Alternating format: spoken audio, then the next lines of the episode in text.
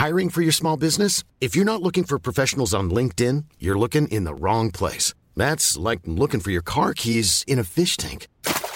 LinkedIn helps you hire professionals you can't find anywhere else, even those who aren't actively searching for a new job but might be open to the perfect role. In a given month, over 70% of LinkedIn users don't even visit other leading job sites. So start looking in the right place. With LinkedIn, you can hire professionals like a professional. Post your free job on linkedin.com slash people today. Bonjour à vous et bienvenue à tous pour Midi News. Un mot aujourd'hui, l'espoir. Il reste encore de l'espoir pour retrouver des survivants à Marseille. L'espoir, c'est ce qui guide l'action des marins-pompiers, de tous ceux qui les accompagnent.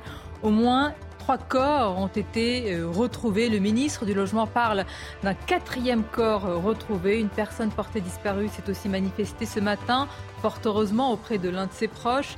Les recherches continuent avec énormément questions dans une ville sinistrée, toujours sous le choc évidemment.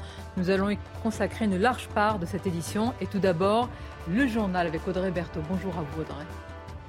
Bonjour à tous. On débute forcément avec euh, cette information. Un troisième corps a été extrait des décombres ce matin après l'effondrement euh, d'un immeuble euh, à Marseille, quelques heures à peine après la découverte de deux corps cette nuit.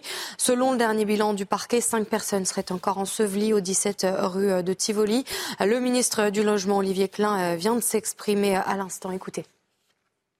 Les recherches se déroulent euh, avec, euh, avec prudence, euh, puisque l'espoir de retrouver des, survivants est, toujours présent. Donc c'est un travail extrêmement minutieux qui est mené par, les, marins-pompiers, un travail qui est, long, qui est difficile. Il y, a, eu et il y a encore parfois des risques d'éboulement des immeubles voisins. Donc il faut faire ça avec beaucoup de, prudence, mais aussi de, détermination. Et les marins-pompiers que j'ai j'ai pu euh, rencontrer euh, sont vraiment euh, extrêmement mobilisés, attentifs à ce qu'ils découvrent. Un quatrième corps vient donc euh, euh, d'être euh, extrait des décombres. On vient tout juste de l'apprendre.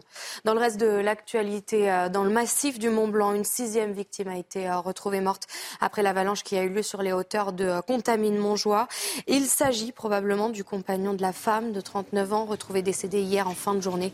Le couple était originaire de la banlieue lyonnaise. Cette fusillade à Avignon, cette nuit, un homme est mort dans le quartier Montclar, près d'un point de deal. La victime serait un client, les tueurs seraient toujours en fuite. Un trafic qui touche de plus en plus cette ville, selon Rudy Mana, porte-parole Alliance Sud. Il était l'invité de la matinale.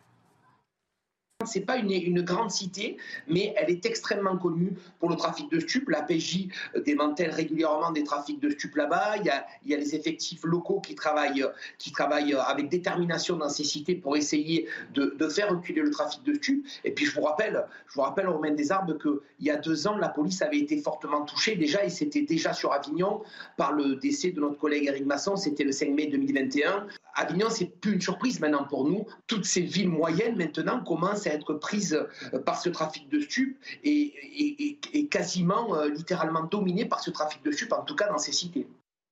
Et les pénuries de carburant continuent en France. L'approvisionnement reste compliqué, notamment euh, en Ile-de-France, où la raffinerie totale de Gonfreville, en Seine-Maritime, est toujours bloquée depuis plusieurs jours. La région parisienne est la zone la plus touchée, avec près d'un quart de stations déclarant une rupture. Dans le Val-de-Marne et dans les Hauts-de-Seine, c'est près d'une station sur deux qui est en difficulté. La Chine simule un bouclage de Taïwan au troisième jour d'exercice militaire dans cette zone, tandis que les États-Unis déploient un destroyer dans des eaux revendiquées par Pékin. La Chine proteste contre la rencontre de la présidente taïwanaise avec un haut responsable américain. De leur côté, les habitants de Taïwan s'interrogent forcément face à ces tensions. Écoutez-les. Vouloir annexer Taïwan est une chose assez étrange. C'est comme si aujourd'hui je voyais un endroit que j'aimerais avoir et que je disais que je veux l'annexer. Cela me semble pas très raisonnable. Bien qu'il y ait des liens historiques, cela ne veut pas dire que Taïwan appartient à la Chine.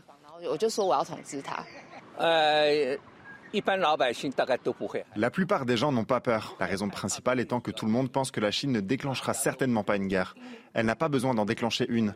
Elle peut utiliser d'autres méthodes. Lorsqu'un pays fort déclenche une guerre contre une nation petite et faible, il s'agit d'un acte d'intimidation. Voilà pour l'essentiel à midi, Sonia. Merci à vous Audrey. Évidemment, l'espoir euh, est toujours là, même si avec le temps qui, passe, il s'amenuise. Nous sommes en direct depuis Marseille avec vous. Euh, Laure euh, pareil, avec cette confirmation d'un quatrième corps qui a été retrouvé dans les décombres. Saluons aussi tout d'abord ce qui est fait depuis évidemment plus de 24 heures, l'héroïsme du quotidien de ces marins-pompiers, tous ceux qui œuvrent à leur côté dans une large zone impactée. Il faut rappeler le contexte des immeubles fragilisés qui représentent une grande dangerosité, un feu qui couve encore sous les gravats, et puis donc cette confirmation euh, d'un quatrième corps retrouvé. Oui, hein, le, quatrième corps retrouvé, eh bien ça a été confirmé euh, par le parquet. Un dispositif a été mis en place hein, par la mairie pour protéger euh, les familles. La confirmation, si corps est retrouvé, doit euh, venir de la part du parquet, avec aussi la confirmation des marins-pompiers. Donc c'est pour ça que lors de la conférence de presse avec le ministre du Logement, il y a eu à un moment donné un, un petit silence et un moment un petit peu difficile à la fois pour le ministre puisqu'il l'a annoncé avant même d'avoir la confirmation du parquet. Pour revenir sur ce que vous disiez, euh, Sonia, ce que l'on peut comprendre aussi vu la situation euh, sur la zone, c'est que les corps, eh bien, ils mettent du temps à les extraire parce que la zone est toujours euh, pas stabilisée. Les marins-pompiers travaillent avec la menace que le numéro 19, qui a été fortement abîmé à cause de la déflagration, eh bien, ne s'écroule. Et puis cet incendie dont vous parlez, eh bien, il, est aujourd'hui contenu, nous ont expliqué les marins-pompiers, mais il y a encore des poches de chaleur et des reprises. Et lorsque un créneau se dégage, qu'il n'y a ni fumée, ni poche de chaleur et ni reprise, les équipes cynophiles arrivent à se faufiler euh, sur la zone pour rechercher euh, des survivants, puisque vous le disiez, hein, le mot euh, qui domine ici, c'est bien l'espoir.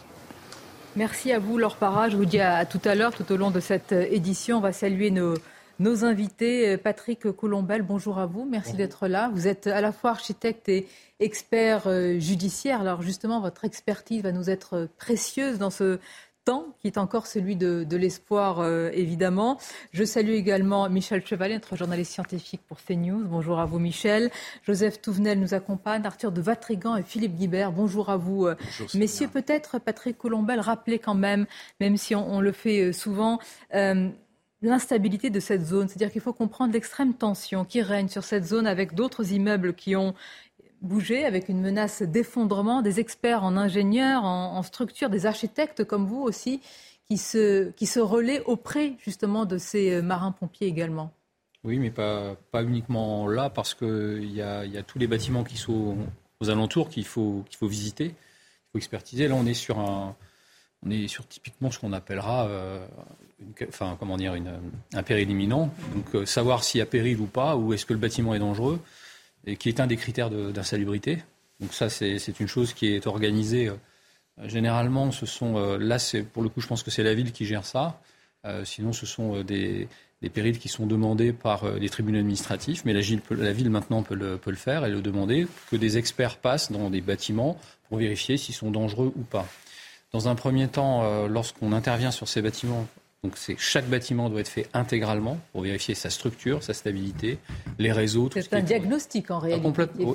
ça, va, ça va sur les problèmes de stabilité de, de tout ce qui est sécurité par rapport aux gens. Donc si c'est pas dangereux, on fait rentrer les gens. Mais il y a une condition, c'est qu'au niveau des alentours, il n'y ait pas de problème. Et là, euh, c'est autre chose, parce que ça, ça va s'organiser dans le temps. Tant que les déblaiements ne sont pas terminés, parce qu'il bah, faut appeler les choses par leur nom. Là, ils sont en train de déblayer. Donc, tant que les déblaiements ne sont pas terminés, on va voir comment se trouvent les avoisinants et en fonction de la manière dont sont les avoisinants, savoir s'il faut les renforcer éventuellement et, éventuellement.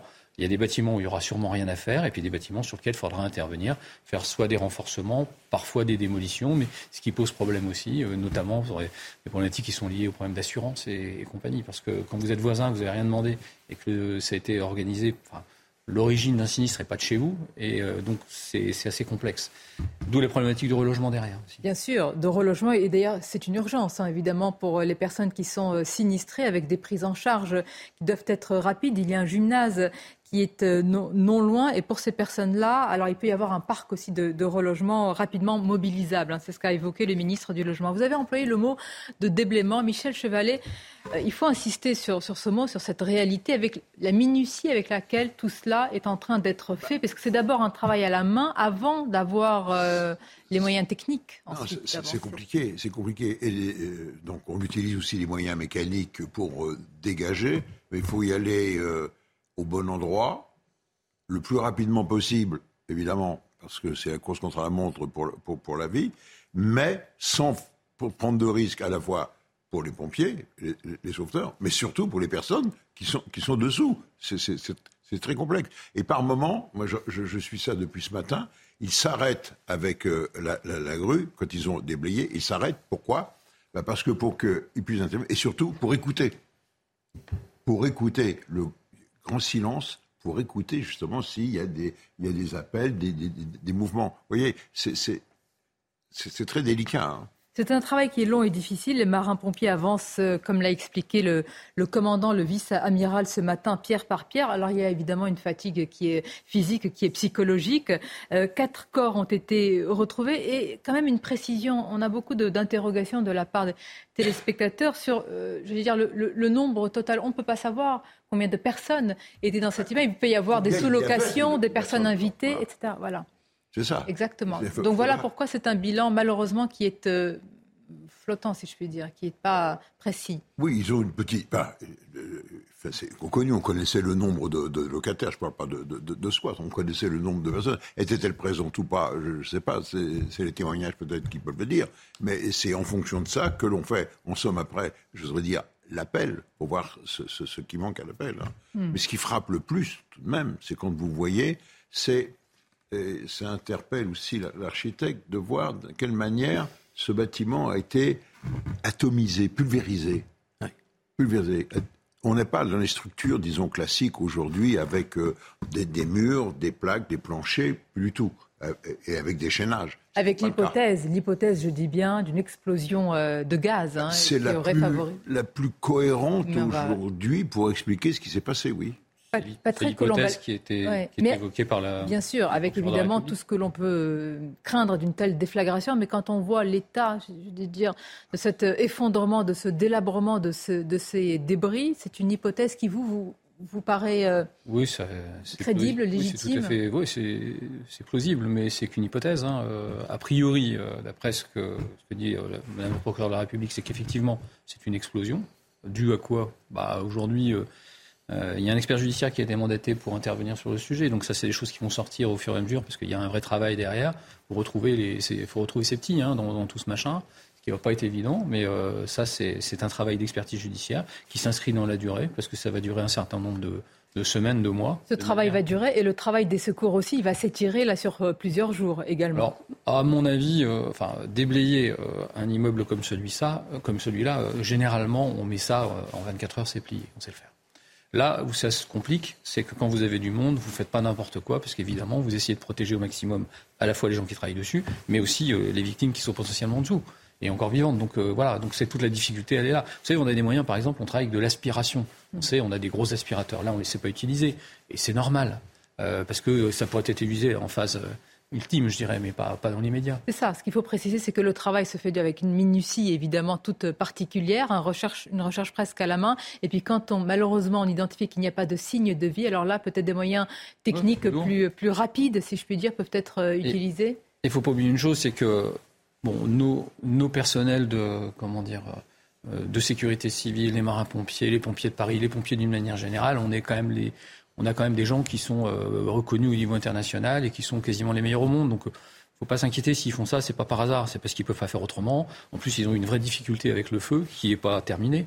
Donc ça, c'est un, c'est pas, c'est pas des détails. C'est-à-dire que techniquement, ils sont, c'est extrêmement compliqué d'intervenir. Peut-être sur ce point, Michel Chevalet, quand on dit que le feu n'est pas terminé, c'est-à-dire qu'il y a toujours des matières en combustion au fur et à mesure euh, que les pompiers dégagent des gravats. Il y a des poches d'oxygène et on apporte de l'oxygène à ces poches. Et évidemment, ça peut faire euh, reprendre le, feu. C'est classique. À chaque fois que euh, vous soulevez un, paquet de gravats, si vous faites rentrer un supplément d'air et s'il y a un feu qui couvait, évidemment, ça, relance, la difficulté. Donc on voit l'extrême dangerosité, évidemment, et complexité de tout cela. Dans une ville, il faut insister sur cela, qui est éprouvée depuis très longtemps. On ne va pas faire de comparaison avec d'autres, malheureusement, événements tragiques qu'a connu cette ville presque dans les mêmes circonstances. Mais c'est vrai, Philippe Guibert, Marseille, deuxième ville de France, les scènes de ce sinistre-là que l'on voit rue de Tivoli resteront longtemps dans les mémoires, rappellent peut-être d'autres moments de l'histoire de cette ville. On va s'y arrêter, on va regarder ce sujet et vous réagirez. Les précédents à Marseille, Marseille, ville sinistrée, ville sous le choc, ville éprouvée. Clémence Barbier.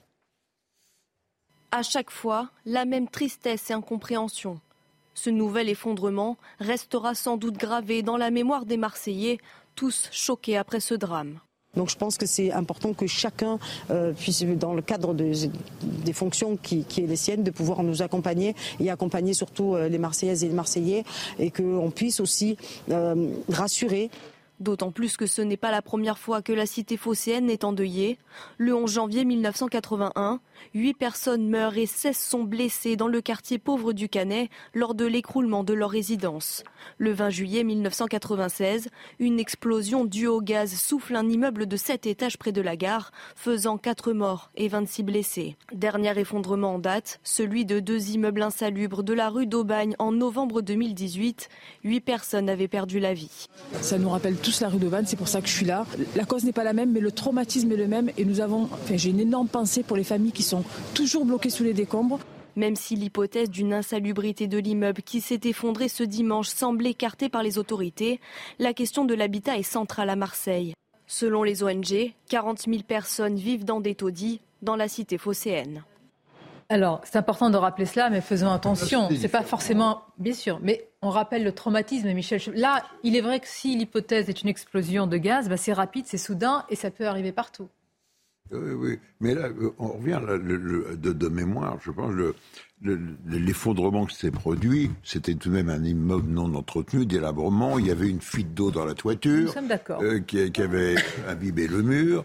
Euh, pourri les points d'appui euh, des, poutres qui portent les planchers, et puis à un moment, euh, la, première a tombé, le plancher a basculé, et puis après, tout, tout est descendu, hein, c'est différent. C'est dû à, au délabrement et au manque, au manque d'entretien. Alors Nous voulions simplement souligner le continuum, si vous voulez, de, de, sinistres et de tragédies connues concernant le, bâtiment. Et le, C'est vrai, Philippe Guibert. Bah oui, c'est une, ville qui est marquée par la pauvreté entre autres problèmes, mhm. euh, on a parlé euh, des trafics de drogue en début de semaine, euh tragique là aussi. donc c'est une ville qui concentre beaucoup de problèmes, qui est une ville merveilleuse, hein, c'est une ville merveilleuse, Marseille. mais en même temps, on a quelques-uns des quartiers les plus pauvres de France et d'Europe à Marseille. Et puis on a, comme ça a été rappelé dans le reportage, un habitat insalubre qui est souvent exploité par des marchands de sommeil. Alors, allez, visiblement, tout le monde semble confirmer que là, ça n'a rien à voir avec ça et qu'on est sur euh, un autre phénomène dans un quartier qui n'est pas le plus pauvre de Marseille, loin de là, euh, et que donc il y a tout à fait d'autres causes. Mais la relation à l'habitat à Marseille, dans le centre-ville, euh, parce que ce qui, la particularité de Marseille, c'est qu'il y a des quartiers pauvres à proximité, voire dans le centre-ville. Philippe, pardonnez-moi, ça fait des années qu'on fait du logement, notamment à Marseille, une priorité nationale. On a tous en mémoire euh, Joseph Touvenel, Emmanuel Macron avec son plan Marseille en grand, qui avait évoqué l'un des volets, logement, en mettant priorité nationale, cause nationale. On est, on est d'accord que c'est une priorité nationale, mais ce drame, comme d'autres, nous rappelle déjà deux choses. Un, qu'il y a des hommes et des femmes qui risquent leur vie pour en sauver d'autres. Et c'est pas neutre. Parce qu'aujourd'hui, ceux qui sont là, on ne sait pas si ça ne peut pas s'écrouler à côté. Euh, et vous parliez de la difficulté psychologique. La difficulté psychologique, c'est évidemment d'aller euh, vers la mort, mais c'est aussi l'espoir de sauver. Euh, et ça, faut pas l'oublier. Puis la deuxième leçon, c'est peut-être que ça nous remet à notre condition humaine. La condition humaine, on n'est pas maître de la vie et de la mort. Euh, et ça, nous fait un peu réfléchir là-dessus sur euh, un peu d'humilité par rapport à tout ça. Vous avez tellement raison. Après, les jours passant, et même les semaines, puisque là on est dans le temps de l'émotion et de l'urgence, on verra les responsabilités également. Hein. Euh, je ne sais pas s'il faut dire coupable ou responsable, nous n'avons pas les, les, mots, mais cela aussi va certainement être posé.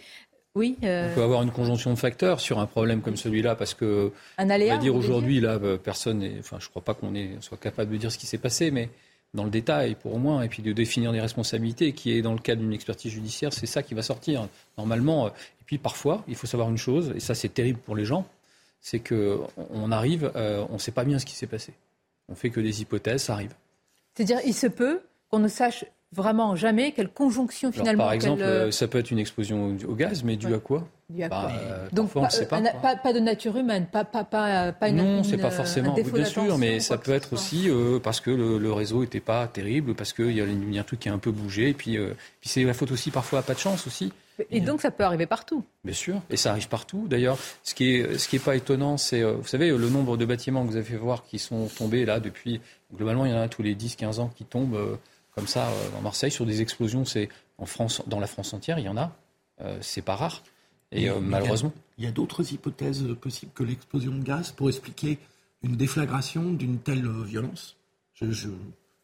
Je, répondrai pas à ça parce que je n'ai pas, les, pas les éléments. Et, et bon, clairement, c'est ce qui paraît le plus probable. Mais ce n'est qu'une probabilité dans l'immédiat et c'est des investigations qui vont être faites. Vous savez, c'est pas par hasard si ça met du temps les investigations. Parfois, on dit ouais, l'expert, il a mis du temps à rendre son rapport. Ben, c'est évident parce que ça met du temps, il faut le faire. C'est il y a un vrai temps pour l'expertise, il faut écouter les gens parce que vous êtes obligé d'aller voir avec les avoisinants, les gens qui étaient là, pas loin, qui sont venus avant, les entreprises qui sont éventuellement intervenues dans les logements, qui sont intervenues dans les parties communes. Euh, qu'est-ce quelle est l'histoire du bâtiment? Vous êtes obligé de faire ces investigations-là. Parfois, les documents arrivent, vous avez des éléments qui vous permettent de déterminer que des événements ont eu lieu avec des responsabilités, des garanties. Puis il y a aussi des problématiques qui sont liées aux assurances éventuellement des entreprises qui sont intervenues pour avoir des qui va payer derrière aussi tout ça. Quoi. Ça c'est le temps long de l'investigation. Il y a le temps euh, immédiat, euh, instantané de, l'urgence avec euh, évidemment la recherche d'éventuels survivants, leurs parents. Et puis c'est bah, tragique de le dire, mais c'est ainsi l'extraction euh, eh bien des, corps euh, retrouvés, dont ce, quatrième corps avec toujours cette zone instable, dangereuse pour, euh, pour les marins-pompiers. Ah oui, la situation n'est toujours pas stabilisée hein, sur la zone du sinistre. Les deux corps qui ont été retrouvés euh, cette nuit, les marins-pompiers ont mis près de 4 heures à les extraire, tant euh, le travail est compliqué. Hein. Il faut savoir que les sauveteurs euh, avancent pierre après pierre. Ils déblaient lentement des tonnes de gravats. Le, la vice-amiral ce matin nous expliquait qu'une sorte de petite colline s'était formée avec les décombres de l'immeuble numéro 17 et de celui du numéro 15. Un tas de gravats qui faisait près de 7 mètres de haut. Et puis les sauveteurs doivent être prudents car les immeubles aux alentours ont été fragilisés par la forte déflagration, notamment le numéro 19 qui commence, qui menace euh, de tomber. Et puis il y a d'autres immeubles autour euh, qui ont souffert de cette euh, déflagration. L'adjoint à la mairie, Monsieur Cochet, nous expliquait que les vitres étaient éclatées, que les, les portes de garage aussi avaient été soufflées et que des experts étaient en train de vérifier à quel point ces immeubles avaient été touchés pour être sûr qu'ils ne s'écroule pas. Et l'objectif, évidemment, hein, de, de, tous les sauveteurs euh, qui sont ici, c'est de rester prudent pour ne pas ajouter au drame qui est en train de se dérouler euh, dans cette rue de Tivoli une blessure euh, ou voire pire concernant un sauveteur évidemment leur para. On vous retrouve tout à l'heure, Michel Chevalet. Il y a, et comme on l'a vu avec Patrick Colombel et, et leur para, il y a donc cette zone instable et puis il y a les alentours, donc ces immeubles intéressant de voir que c'est un vrai diagnostic qui est presque fait dans l'urgence pour savoir s'il y a un, risque d'effondrement pour, euh, pour les habitants. Et là, j'imagine que c'est le principe de surprécaution qui prévaut, c'est-à-dire aucun, évidemment, on laisse aucune place au doute. Oui, il faut voir dans quelle mesure. il y a un deuxième immeuble qui, est tombé. Hein, C'était l'effet domino. Donc il va falloir sans doute euh, étayer après tout, bien sûr. Mais après, ça va être une inspection méticuleuse d'immeuble euh, par, immeuble hein, pour voir les fissures. les, pompiers mettent d'ailleurs des, lasers pour voir les, infimes déplacements. Donc maintenant, maintenant ça, va être, ça va être suivi hein, de très près. Il y a aussi la question, alors elle est, euh, j'allais dire, de la communication au sens euh, Arthur de Vatrigan, au sens premier du terme, hein, pas la communication euh, sur la forme, c'est-à-dire on a vu les ministres, on a vu les responsables, on a vu le, ministre du logement là, avec, j'allais dire, un exercice difficile, parce qu'on ne peut pas dire grand-chose, c'est une hypothèse, ce sont des, des, scénarios qui sont sur la table, donc c'est d'abord l'émotion évidemment qu'ils doivent, qu'ils ressentent, j'imagine, et qu'ils doivent aussi mettre, mettre en avant là. Ça, c'est pas ce qui est le plus compliqué à faire, euh, mettre l'émotion. Euh, et c'est d'ailleurs ce que font souvent les ministres, même quand ils peuvent faire autre chose, mettre en avant ça. Donc c'est très bien déjà de le faire. commencer d'y aller, c'est voilà, de faire acte de présence. C'est l'État qui est là, qui, qui est garant de, la, doit être garant de la sécurité des citoyens, donc qu'il soit le ministre du logement, même le ministre de l'Intérieur soit présent à Marseille, ça me paraît normal. Après, c'est un exercice de communication difficile, évidemment, parce que même s'il a des informations, c'est pas en direct des chaînes de télé qu'il les dévoilera, évidemment. Euh, surtout qu'en plus, on sait qu'à Marseille, il y a toujours des guerres euh, politiques entre la mairie, entre l'État. Euh, donc, il faut surtout pas euh, aller à des déclarations malheureuses pour, on sait que ça déclenchera immédiatement une polémique entre la ville et la mairie, que la, la, la mairie et les, et les, différents ministères. Il faut surtout pas aller dans cette direction-là. mais je revenir sur la euh, sur, ce que, sur cet accident-là qui, qui, qui, est affreux, mais ça me rappelle, vous savez, la, la rue de Trévise, où euh, la rue de Trévise, euh, il pareil, on n'était pas dans une, un immeuble insalubre. On est, ça a été confirmé, s'il me semble, par les experts que c'était une rupture de canalisation de gaz, mais qui était due à une chaussée qui s'était affaissée. Euh, et au premier lieu, c'est pas euh, c'est pas un immeuble insalubre, mais c'est la voilà, c'est l'entretien, euh, les voiries qui a fait que donc je pense qu'il y a quand même la question du logement est, est, une question fondamentale, surtout dans ces grandes métropoles où on vit tous dans des cages à lapins finalement. Et, avec le moindre accident a des conséquences sur beaucoup plus de personnes. Mais comment prévenir Parce que là, prenons l'hypothèse et encore une fois, c'est une hypothèse, une explosion au gaz, c'est soudain, c'est brutal.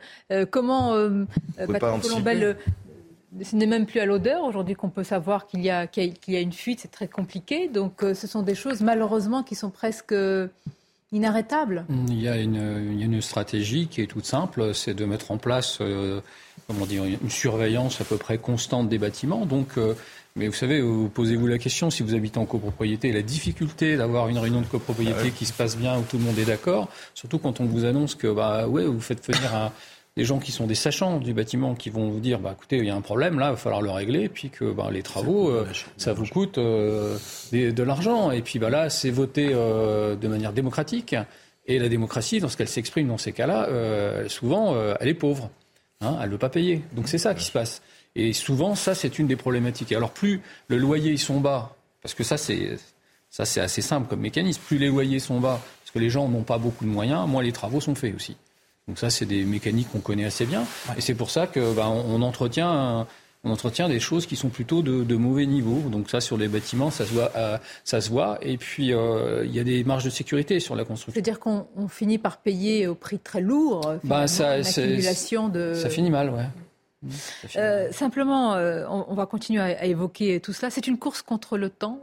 actuellement, on parle d'espoir parce qu'on a tous évidemment envie d'y croire et de voir qu'il peut y avoir euh, aujourd'hui, eh bien, euh, faut-il parler de, miracle en ce jour euh, particulier, mais en tous les cas de, l'espoir pour l'architecte que vous êtes, pour l'expert que vous êtes? Est-ce que ouais, l'espoir, moi je veux bien. 24 heures. Malheureusement, je pense que, vous savez, les, les, victimes, on les retrouve dans des effondrements. Moi, j'ai fait plein de tremblements de terre, j'ai fait plein de grosses catastrophes et c'est très vite, c'est dans les heures qui suivent hein, qu'on trouve les gens et c'est surtout au début. Et parfois, c'est rare, c'est rarissime, mais ça arrive on trouve des gens après euh, un certain temps lorsqu'ils sont dans des poches de survie. Bon, là, je j'ai peur que ce soit pas le cas. Quoi. On peut sans doute améliorer. Alors, les services de sécurité, ils sont très performants, mais ensuite, ceux qui ont vécu ce drame se sentent souvent abandonnés, eh notamment dans les procédures administratives. C'est de ça dont on va parler. Parce que les sinistrés, c'est maintenant, c'est pas dans quelques jours, quelques semaines, c'est le relogement, bah, c'est aussi l'aspect psychologique, oui. Je, pense que la communication aussi est un, est un, facteur. Moi, je vois les choses changer au niveau communication. C'est assez. Euh, c'est pas mon métier, je suis pas quelqu'un de la communication, je suis un mec du bâtiment moi. Mais je vois que je vois que de plus en plus euh, on verrouille. Mais euh, on verrouille un peu partout. On verrouille. Bah, on verrouille la communication. C'est-à-dire que par exemple, nous, dans les interventions qu'on faisait à l'international, on les fait de moins en moins facilement. Par exemple, la Turquie, euh, je ne dis pas, c'était pas simple. Et c'est toujours pas simple. Mais il n'y a pas que la Turquie, même en France. Euh, même en France. Et pour des raisons de sécurité, pour pas que toutes les hypothèses soient évoquées, ou, euh, et parce qu'il y a quand même des, des, des, familles qui attendent aussi de savoir bien sûr. Alors, je pense, mais il n'y a pas que ça. Il y a aussi, euh, je pense qu'on n'a pas trop envie de voir ce qui se passe. C'est une volonté aussi du politique, je pense, du pouvoir politique, de dire j'ai pas envie qu'on euh, voit, donc on, on, ceinture. Alors effectivement, il peut y avoir aussi des problèmes qui sont liés, et on en a besoin des, des services de police, parce qu'il y a des pillages, il y a ce genre de choses. C'est très fréquent. Hein. Prenez une petite, euh, une petite tornade euh, du côté de Bapaume à Biucourt il y a quelques mois. il y a eu la police, parce qu'il y a aussi des gens qui vont essayer d'aller piquer chez les gens qui sont partis, parce qu'il y a aussi ça derrière. Donc ça, ça se comprend, mais en même temps aussi, parfois, on se rend compte que y a, on verrouille pas mal de choses, et ça, c'est un petit peu, parfois, je trouve ça un peu limite. On va continuer à en parler, euh, évidemment. À la fois l'espoir qui persiste, le travail de ces marins-pompiers, de, de, ceux, de tous ceux qui les accompagnent, et puis euh, l'aspect aussi, euh, comme vous dites, communication politique à travers ce sinistre qui rappelle malheureusement d'autres tragédies et sinistres à Marseille. À tout de suite. Et depuis cette fin de matinée, hein, ce sont quatre corps qui ont été retrouvés, qui ont été extraits des des débris. On va continuer à en parler avec beaucoup, beaucoup de questions autour de ce sinistre, de ce drame, de cette tragédie à Marseille. Marseille durement éprouvée. Tout d'abord, un rappel de l'actualité. On revient en plateau. En effet, un quatrième corps a été extrait des décombres ce matin après l'effondrement d'un immeuble. Deux premiers corps avaient été extraits cette nuit, le troisième en début de matinée. Aucun de ces corps n'a pour l'heure été identifié. Selon le dernier bilan, quatre personnes seraient encore ensevelies au 17 euh, rue de Tivoli. Dans le massif euh, du Mont Blanc, une sixième personne euh, a été euh, retrouvée morte après l'avalanche sur les hauteurs des Contamines Montjoie. Il s'agit probablement du compagnon de la femme de 39 ans retrouvée décédée en fin de journée. Hier, le couple était originaire de la banlieue lyonnaise. Et puis les exercices militaires autour de Taïwan se sont achevés avec succès selon Pékin. Le Kremlin soutient ces manœuvres militaires de la Chine. Cela faisait trois jours que des exercices militaires avaient lieu dans cette zone. Les États-Unis ont annoncé le déploiement d'un destroyer dans euh, ces eaux revendiquées par Pékin. Je remercie euh, Patrick Colombel, architecte, expert judiciaire, d'être euh, avec nous. Beaucoup de réactions à votre prise euh, de, parole, en particulier sur ce que vous avez dit juste avant la pause, sur bien une forme de, contrainte parfois pour évoquer certaines choses, notamment dans cette tragédie. Vous nous expliquerez précisément ce que vous avez voulu dire. On va continuer à évoquer tout cela. Je salue Madame Kauter. Ben Mohamed, bonjour à vous. Vous êtes présidente de l'association Marseille en colère. Je précise, vous avez vécu, vous avez accompagné des, familles lors du drame de la rue euh, d'Aubagne. Et on va insister avec vous maintenant aussi sur, malheureusement, j'allais dire, il y a la tragédie, il y a la suite pour les sinistrés, le relogement, l'aspect psychologique et, tout cela. Je salue également, et euh, je le remercie d'être avec nous depuis tôt, euh, ce matin, Olivier Lam. Merci beaucoup, membre des sapeurs-pompiers de France. Carter Ben Mohamed. Patrick Colombel vient de dire que parfois c'est compliqué. C'est-à-dire de rendre compte aussi de toutes les conséquences euh, euh, de, la, tragédie, du sinistre, pas forcément en termes d'hypothèse, mais de tout ce qui s'y passe, qui se passe autour de tout cela, peut-être aussi de la colère hein, euh, des, des, habitants. Est-ce que c'est -ce c'est votre sentiment également? Est-ce qu'on est qu'on nous vraiment nous rendons compte de tout ce qui est en train de, se passer autour de ce sinistre? Ben, Il y a deux types de, cas de figure. Il y a, les proches qui ont vécu la rue d'Aubagne et qui habitent à proximité, parce qu'on parle de la rue d'Aubagne, mais c'est tout le quartier qui avait été évacué. Et là, on est vraiment dans un quartier limitrophe. La rue d'Aubagne est à un kilomètre euh, de, cet endroit. Il y a la rue de Bruys, la rue Horace Bertin qui sont euh, à 50 mètres de cette rue de Tivoli, où il y a des arrêtés de péril encore aujourd'hui. Donc des familles qui ont été concernées, donc des amis qui ont vécu ça, qui ont accompagné. Aujourd'hui, ce qui est surtout compliqué, c'est les personnes qui sont dans l'attente, parce qu'on a retrouvé un quatrième corps, mais ce feu nous empêche d'avoir un, espoir, parce qu'on compare à la Turquie, mais en Turquie, euh, les gens n'étaient pas sous, on respirait pas des, des, fumées C'est important ce que vous dites. Hein. C'est très important et c'est très dur de m'exprimer parce que moi j'ai des retours de. J'ai eu autant de. Philippe ce matin qui nous a appelé au Grande Gueule, qui est le neveu de, la potentielle victime, donc de la dame qui habite au premier étage, qui, m'a remercié, qui a remercié tout le monde. Et il y a des personnes qui, gardent espoir et pour lesquelles c'est très difficile d'entendre notre parole à nous, experts, on va dire, sur des plateaux, parce qu'ils gardent l'espoir. Et, moi, quand je suis arrivée sur les lieux à 5h30, euh, quand j'ai appris ça dans la nuit de samedi à dimanche, je vous avoue qu'à un moment donné, bon, j'y vais à pied, je vais pas très loin. À un moment donné, arrivé à la rue d'Aubagne, je me suis assise par terre et je me dis, mais qu'est-ce qui nous arrive en fait? Encore une fois, enfin, peu importe la cause en fait. Quand je suis arrivée sur les lieux, j'y suis restée toute la matinée avant de venir hier à Paris. Tout le monde a pensé à tout. En fait, il y avait tous les scénarios, c'est-à-dire une bombe parce qu'il y avait une messe pascale pas très loin. Voilà. On a pensé à une voiture à la bombe. Nous, on ne pas, on n'a jamais eu d'attentat à Marseille, donc on n'est pas spécialiste, malheureusement de ça. Il y a même un copain à moi qui, bosse à, Eurocopter, que je salue, qui pensait que c'était un missile de la Russie, en fait. Il s'est dit, on est attaqué par les Russes, on a merdé. tous les scénarios, mais pas encore une fois un effondrement d'immeuble. Parce que, certes, même si la cause semble différente, le traumatisme reste le même. Pour nous, c'est le même process. C'est un immeuble qui tombe, il entraîne les autres dans la chute, la rue est évacuée. Dans un deuxième temps, on évacue le quartier. Ces gens qui sont pris en charge, qui sortent avec en urgence, voilà, absolue, ah, une... valise. Enfin, vous voyez, on ne sait pas quoi. On verra de quoi il s'agit. C'est une forme de fatalité que vous ne comprenez pas. C'est-à-dire la rue d'Aubagne, évidemment, on savait ce que c'était. Là, C'est trop, c'est trop, enfin c'est trop, c'est on n'a pas eu d'alerte en fait. pour une même ville, pour des mêmes habitants qui à côté, qui ont éprouvé ce cynisme dans leur chair aussi. Et vous, quand vous avez vu cela ah ben moi j'ai été pétrifiée. Moi quand je suis arrivée euh, par le cours Franklin Roosevelt, donc qui est une rue perpendiculaire à, à la rue de Chivoli, que j'ai vu ce périmètre de sécurité, ces pompiers, j'ai encore une fois quoi.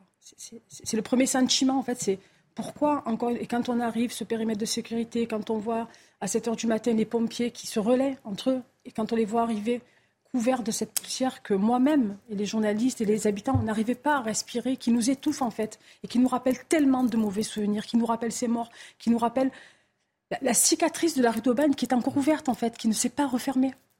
Olivier Lam, nous insistons beaucoup sur l'effondrement, le délabrement, tout ce qui s'est passé, l'incendie malheureusement, mais euh, évidemment l'espoir est là, on ne le rappelle pas rien que pour le dire, parce que c'est euh, le fondement humain que de dire qu'il y a de l'espoir, mais ça me nuise malgré tout avec, euh, avec ce feu qui reste aussi, on l'a dit, peut-être avec des matières combustibles où il y a des poches aujourd'hui où cela peut reprendre. Oui, c'est vrai que le, temps euh, joue, euh, est un facteur à prendre en compte, c'est clair. néanmoins, j'ai tendance à dire à chaque fois que ce qui anime nos actions, c'est cet espoir. Et on n'a pas droit de, se refuser à cet espoir. On n'a pas droit pour les personnes encore euh, autour, les familles. On n'a pas droit parce que c'est le cœur de notre métier. Et ça, c'est très important pour nous, même, intervenants euh, du secours. Donc, euh, tant qu'on n'a pas épuisé toutes les ressources possibles, on se refuse d'abandonner ce terrain. Expliquez-nous, euh, Ben Mohamed, là, euh, il y a évidemment des solutions, de, enfin, on l'espère, de, relogement qui sont rapides, qui se déploient euh, rapidement. On a parlé d'un gymnase euh, à côté, puis on imagine avec une telle attention qui est portée à la ville que ça devrait quand même être des solutions rapides et efficaces. Je vois à votre mot que ce n'est pas le cas, ça, devrait, malheureusement. Ça devrait. L'expérience que nous avons à Marseille, malheureusement, euh, nous avons été obligés de créer et d'imposer une charte de relogement, dans ce cas précis de péril structurel pour ce qui concernait euh, les évacuations de 2018, à la mairie et au ministère, euh, de, enfin, au ministre de Normandie à l'époque, qui, ont signé cette charte avec beaucoup de travail, des négociations qui ont duré pendant des mois. Aujourd'hui, la spécificité, c'est qu'en fait, j'ai eu ce matin une réunion avec la, juriste du cabinet du maire de Marseille pour justement parler de cette. Il ne s'agit pas de faire de la polémique, en fait. Il s'agit de trouver des solutions efficaces pour les personnes qui sont concernées. Aujourd'hui, le périmètre, ce qu'on appelle, vous m'arrêterez, de, sécurité immédiate, c'est la rue de Chivoli. Donc, c'est les immeubles qui se sont effondrés, ceux qui sont à proximité immédiate. Donc, cela, il va y avoir un péril structurel, et donc c'est protégé par la loi et par la charte que nous avons créée. Les, les, personnes qui ont été évacuées de la rue de la Baie de l'Épée, de la rue du Aubert, etc., c'est des victimes collatérales et il n'y a pas de péril structurel. Donc il n'y a ni assurance, ni charte, ni loi qui protège ces familles. Donc là, aujourd'hui, sous le coup de l'émotion, il y a un gymnase qui a été ouvert, il y a plusieurs écoles, il y a de la solidarité parce que fort heureusement, c'est la spécificité de Marseille, c'est d'être extrêmement solidaire, en particulier dans ce quartier. Donc il y a des habitants qui ouvrent leurs portes, etc. Mais si les gens restent dehors, moi, j'ai une famille qui a été évacuée en novembre 2018, qui est encore évacuée, qui est dans un logement provisoire. Donc, depuis 2018, depuis 2018, j'ai beaucoup de familles qui n'ont pas été relogées de manière pérenne. Les travaux d'office qui sont sous la responsabilité de la mairie n'ont pas été faits. Enfin, y a, on pourrait écrire un livre sur Marseille. Je pense que je vais m'y mettre un jour pour de bon, parce que avec plusieurs épisodes. Donc là, il n'y a pas de donc il n'y a pas de protection au niveau légal pour ces foyers. Ce que vous vous racontez, vous le savez, puisque vous le vivez. Malheureusement, c'est qu'à l'aune d'une tragédie, d'un sinistre, il faut rappeler tout cela. Alors que le président est allé, qu'on a fait Marseille encore, qu'on a insisté, et que bon, des moyens ont été aussi euh, mis en place. Insuffisant. Insuffisant. Toujours. Une... Pensez-vous que ce n'est qu'encore qu'une question de moyens? C'est une question de moyens et c'est une question de qu'est-ce qu'on veut faire en fait de la ville et comment on veut le faire. C'est-à-dire que moi, j'ai été repéré au Grand Gueule et j'ai intégré cette équipe quand euh, Monsieur le Président est venu justement pour le plan Grand Marseille. Parce que je lui ai dit, c'est pour donner encore ce milliard à des gens que moi et beaucoup d'habitants considèrent comme co-responsables de l'état de la ville, parce que la ville a été gérée co-géré par la droite et la gauche pendant 50 ans, de Defer à Godin, en passant par M. Guérini et M. Vauzel, nos collectivités ont été co-gérées parce que les compétences sont des multi-compétences. Il n'y a rien qui est quasiment, qui est exclusivement de telle ou telle compétence, c'est des cofinancements. Donc, à quel moment on construit une ville pour les habitants? À quel moment on met des collectifs d'habitants, les habitants qui sont engagés comme moi? Je ne suis pas la seule, on est des, centaines là-dedans autour de la table et qu'on. Quand moi, moi, je les entends tous parler là depuis hier suis à la fois résignée et, à la fois des responsables, des responsables politiques. Moi, quand on me dit que c'est un quartier qui est résidentiel, moi, ça me fait sourire. Je suis née à Marseille, ma famille y était avant moi. C'est un quartier populaire qui s'est gentrifié. Donc la gentrification a commencé dans toutes les villes, euh, dans toutes les capitales, dans toutes les grandes villes. Ça a commencé à être 30 ans. Ça s'est accentué avec l'arrivée du TGV. Voilà, il y a 20 ans. Et depuis 10 ans, la, typologie de, la population qui habite ces quartiers a changé. Voilà, et donc un appartement qui coûtait 50 000 euros coûte aujourd'hui 350 000 euros. Donc c'est ça qui a changé. Mais même si les habitants ont changé, au départ c'est un quartier populaire, c'est des bâtiments en général trois fenêtres qui ont été construits tous au XVIIIe siècle. Donc effectivement, quand on a des nouveaux arrivants qui ont un peu les moyens, qui achètent des biens pour y vivre, pour les mettre en location, en général, ils, font, des, travaux. Mais ce n'est pas des spécialistes. Ce que je disais à monsieur en loge, c'est que moi j'estime qu'il devrait y avoir des contrôles techniques. Mais des contrôles techniques... Euh, pas, de la façade en fait, ni de la peinture, ni du beau parquet. C'est-à-dire au niveau structurel des bâtiments avant de les mettre à location, parce que malheureusement, on parle de Marseille aujourd'hui, mais il y a des immeubles qui se sont effondrés à Lille, dans la banlieue de... Voilà, de partout, ça s'effondre. Alors nous, c'est toujours spectaculaire parce qu'il y a des morts et c'est très malheureux. Mais il y a un problème du bâti français qui n'est pas assez contrôlé en termes structurels. Et tout le monde y va de, de sa supposition aujourd'hui, même si je ne suis pas spécialiste. Mais moi, ce que j'observe, c'est que l'expert qui a été mandaté n'est pas encore allé sur les lieux. Donc tout le monde donne des suppositions, mais on ne sait pas encore ce qui s'est passé dans ce bâtiment. La nouvelle mairie qui a été élue en 2020 a fait un effort particulier. Enfin, ils ont pris conscience quand même de tout ça. Est-ce que c'est une question que, de, que, euh, que locale politique, hein, Je pense que c'est bien au-delà. Là, vous appelez une sorte de grand, je sais pas, mais là, c'est plus qu'un grand plan qu'il faudrait. Là, il faudrait euh, Moi, finalement euh, tout revoir de fond en comble, si je puis dire, malheureusement. Moi, j'ai la même position en ce qui concerne l'habitat. Moi, je suis née dans les quartiers populaires, je suis née dans les bidonvilles, j'ai été éducatrice spécialisée dans ma vie. Pour moi, l'habitat, et le problème des jeunes à Marseille, notamment au trafic de drogue, c'est la même problématique. C'est-à-dire quand on abandonne une ville pendant 50 ans, et je dis bien 50 ans, moi je remonte à Monsieur Defer, et qu'on n'investisse pas. vous savez, quand il y avait Monsieur Defer, on était 350 000 habitants. On est 1 million aujourd'hui d'habitants. Donc il faut investir dans la ville quand la population grandit, quand euh, bah, bah, il y a des nouveaux arrivants. pour développer en termes d'économie, de transport, de mobilité, d'économie, d'accès à l'emploi aussi. ceux qui nous regardent disent mais euh, tout, cet argent, tous ces moyens, où sont-ils allés Mais on les a pas vus. Ah ben voilà. voilà. Donc on les a pas vus. Moi, je veux bien beaucoup. Parce qu'ils ont été annoncés. Oui, annoncés. Mais c'est ce que je disais hier. J'ai fait un live parce que j'étais, tout le monde m'appelait en même temps. Je ne peux pas répondre. On n'en peut plus des plans de communication en fait à Marseille. On n'en peut plus d'annonces de projets qui n'aboutissent jamais. On a eu le plan Héros, on a eu le plan Grand Marseille. On s'en fout en fait. À un moment donné, à quel moment on commence une action et on la termine? Et il faudrait un plan sur 30 ans, comme ce qui a été fait en Espagne pour les femmes battues. Vous avez raison, Il y a le plan sur 30 ans, il y a l'urgence du relogement. Est-ce qu'on a des informations, Laure Para, à ce sujet? On a évoqué ce, gymnase non loin, qui est euh, une solution évidemment de, de court terme, qui n'est pas pérenne. Est-ce qu'il y a aujourd'hui euh, des capacités de logement qui sont rapidement mobilisables alors, ce que vient de m'expliquer euh, l'adjoint euh, au maire Yannick Oanessian, c'est qu'en fait, il faut, voir les choses sous deux angles. Le premier angle, ce sont tous ces immeubles qui ont été évacués. D'ailleurs, il nous a appris que le périmètre de sécurité avait été élargi et qu'on est désormais à 43 immeubles évacués, soit près de 200 personnes.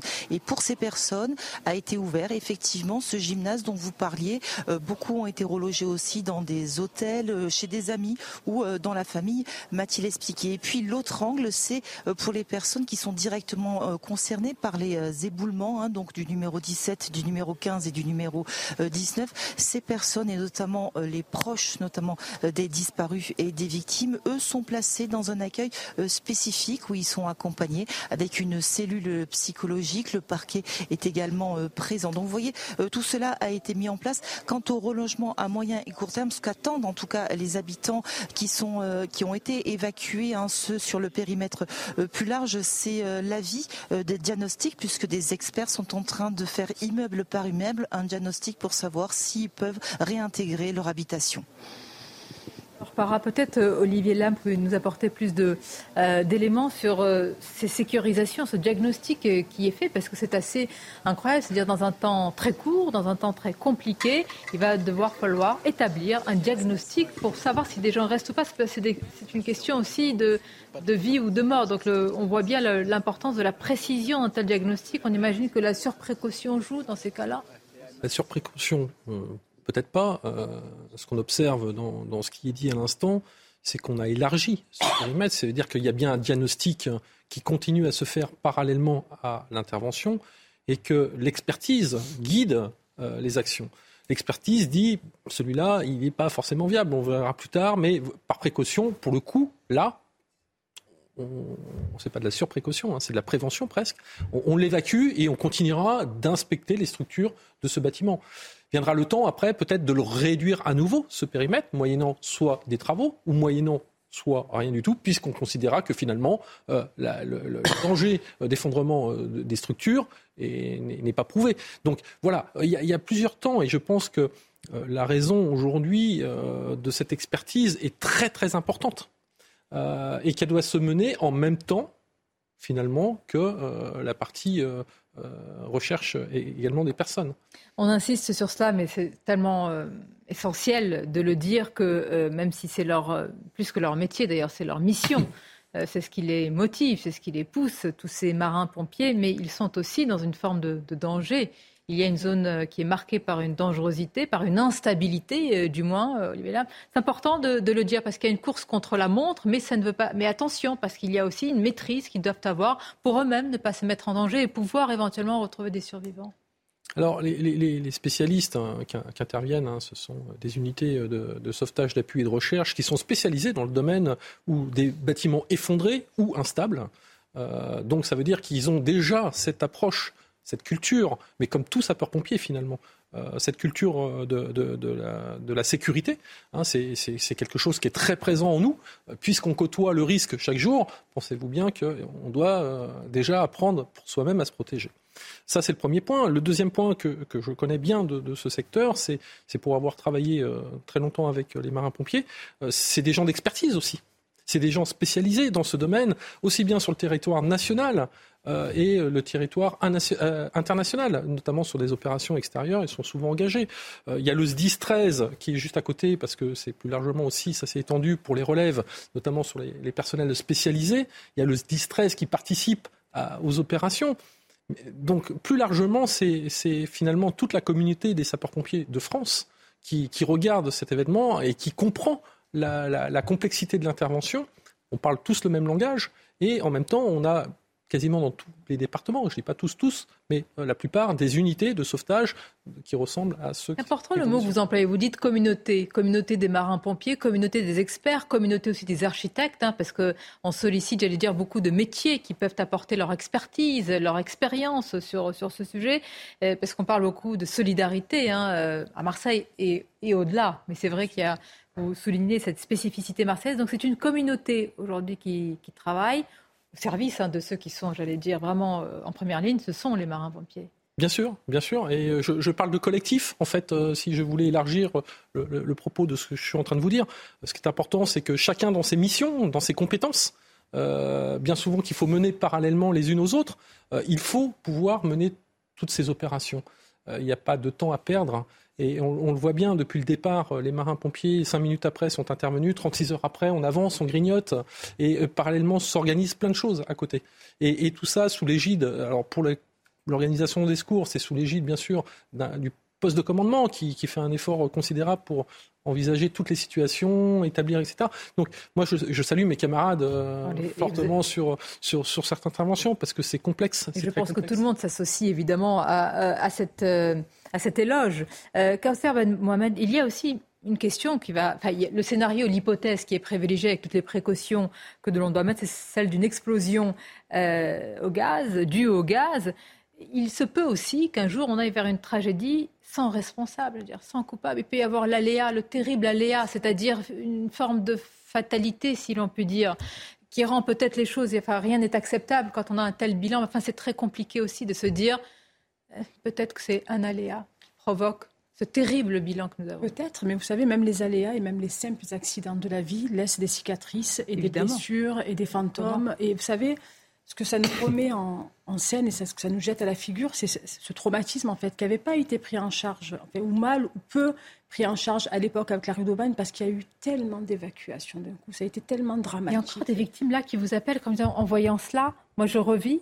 Ah mais hier matin, quand euh, elles, m'ont vu sur la chaîne concurrente BFM, je dis elles parce que j'expliquais en off que 9 victimes sur, sur 10 d'habitants insalubres sont des femmes, en fait, parce qu'elles sont ah précaires, mm. parce qu'elles ont des carrières hachées, qu'elles sont qu'elles ont des pensions de reversion minimes, et qu'en fait, la première cible du mal logement et du, et du péril structurel sanitaire, c'est les femmes. Et donc, elles m'ont toutes appelées, qu'elles soient encore délogées, qu'elles aient réintégré le logement d'origine, qu'elles aient carrément quitté. Je vais prendre trois exemples. Sylvaine, boulevard Philippon, à côté, juste à côté de là où ça s'est passé, donc dans le quatrième, qui mm. m'appelle, qui me dit Je suis là, j'ai la chair de poule. Pourtant, elle a quitté le quartier, elle est partie depuis quatre ans, depuis 2019. euh, Fabienne qui a témoigné ce matin, qui a dit, elle qui a réintégré, mais qui se sent toujours pas en sécurité alors que les travaux ont été faits.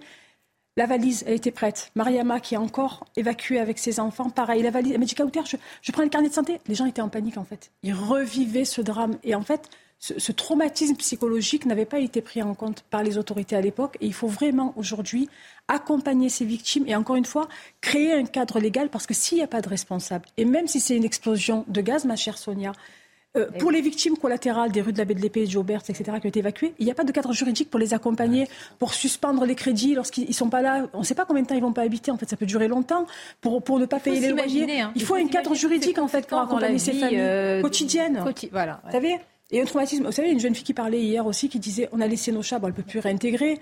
C'est leurs enfants, c'est leur famille. Enfin, ils ont laissé des êtres vivants. Vous voyez ce que je veux dire Évidemment. Et donc, tout il faut vraiment, même, et je tiens à saluer tous les services ils avaient déjà fait un travail formidable en 2018, mais effectivement, les pompiers, il y a des moyens techniques, on ne peut pas nier, des moyens techniques humains qui sont hallucinants. Ils sont tous mobilisés. Il faut un travail qui est plus C'est la suite. qu'admirable. Vous vous inquiétez déjà de la suite. Je, m'inquiète déjà. Je m'inquiète de maintenant. Il y a des familles de victimes qui gardent l'espoir. Vous savez, on parle de tout ça, on parle des... Il y a des victimes en dessous.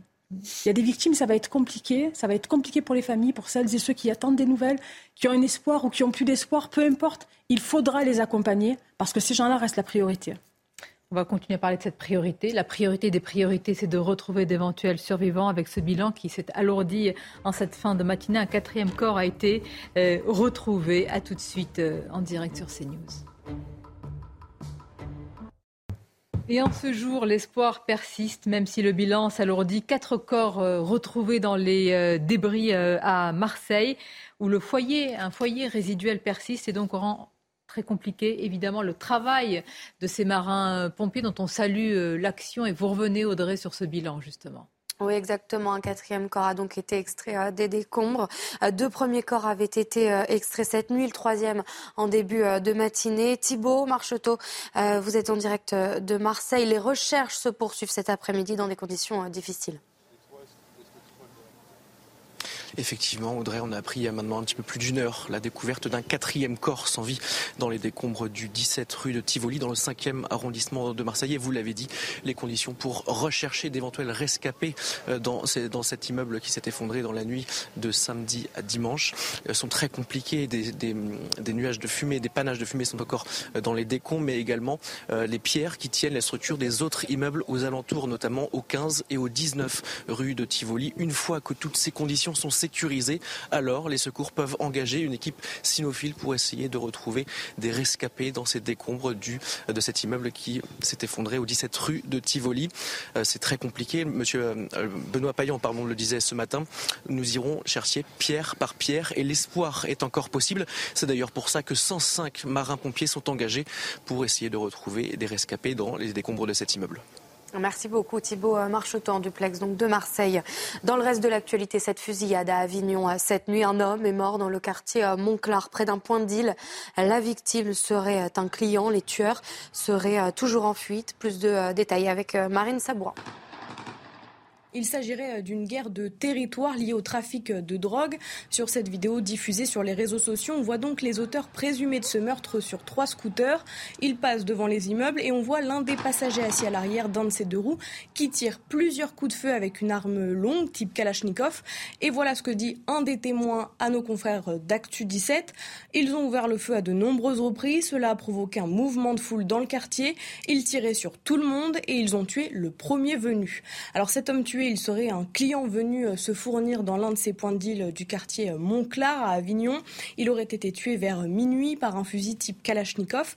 Et puis, selon ce même témoin, ces individus seraient même descendus de leur scooter pour tenter de tuer tous les dealers cachés. Il parle même de massacre. Un autre homme aurait été euh, blessé à la jambe. On ne sait pas si ces jours sont en danger. selon nos sources, les tueurs sont toujours en fuite. Alors précisons hein, que cela est récurrent dans le quartier. Un homme a été grièvement blessé par balle le mois dernier et deux hommes de 18 et 22 ans ont perdu la vie en décembre dernier pour une affaire de trafic de drogue également. À Narbonne, six policiers ont été blessés lors d'un refus d'obtempérer.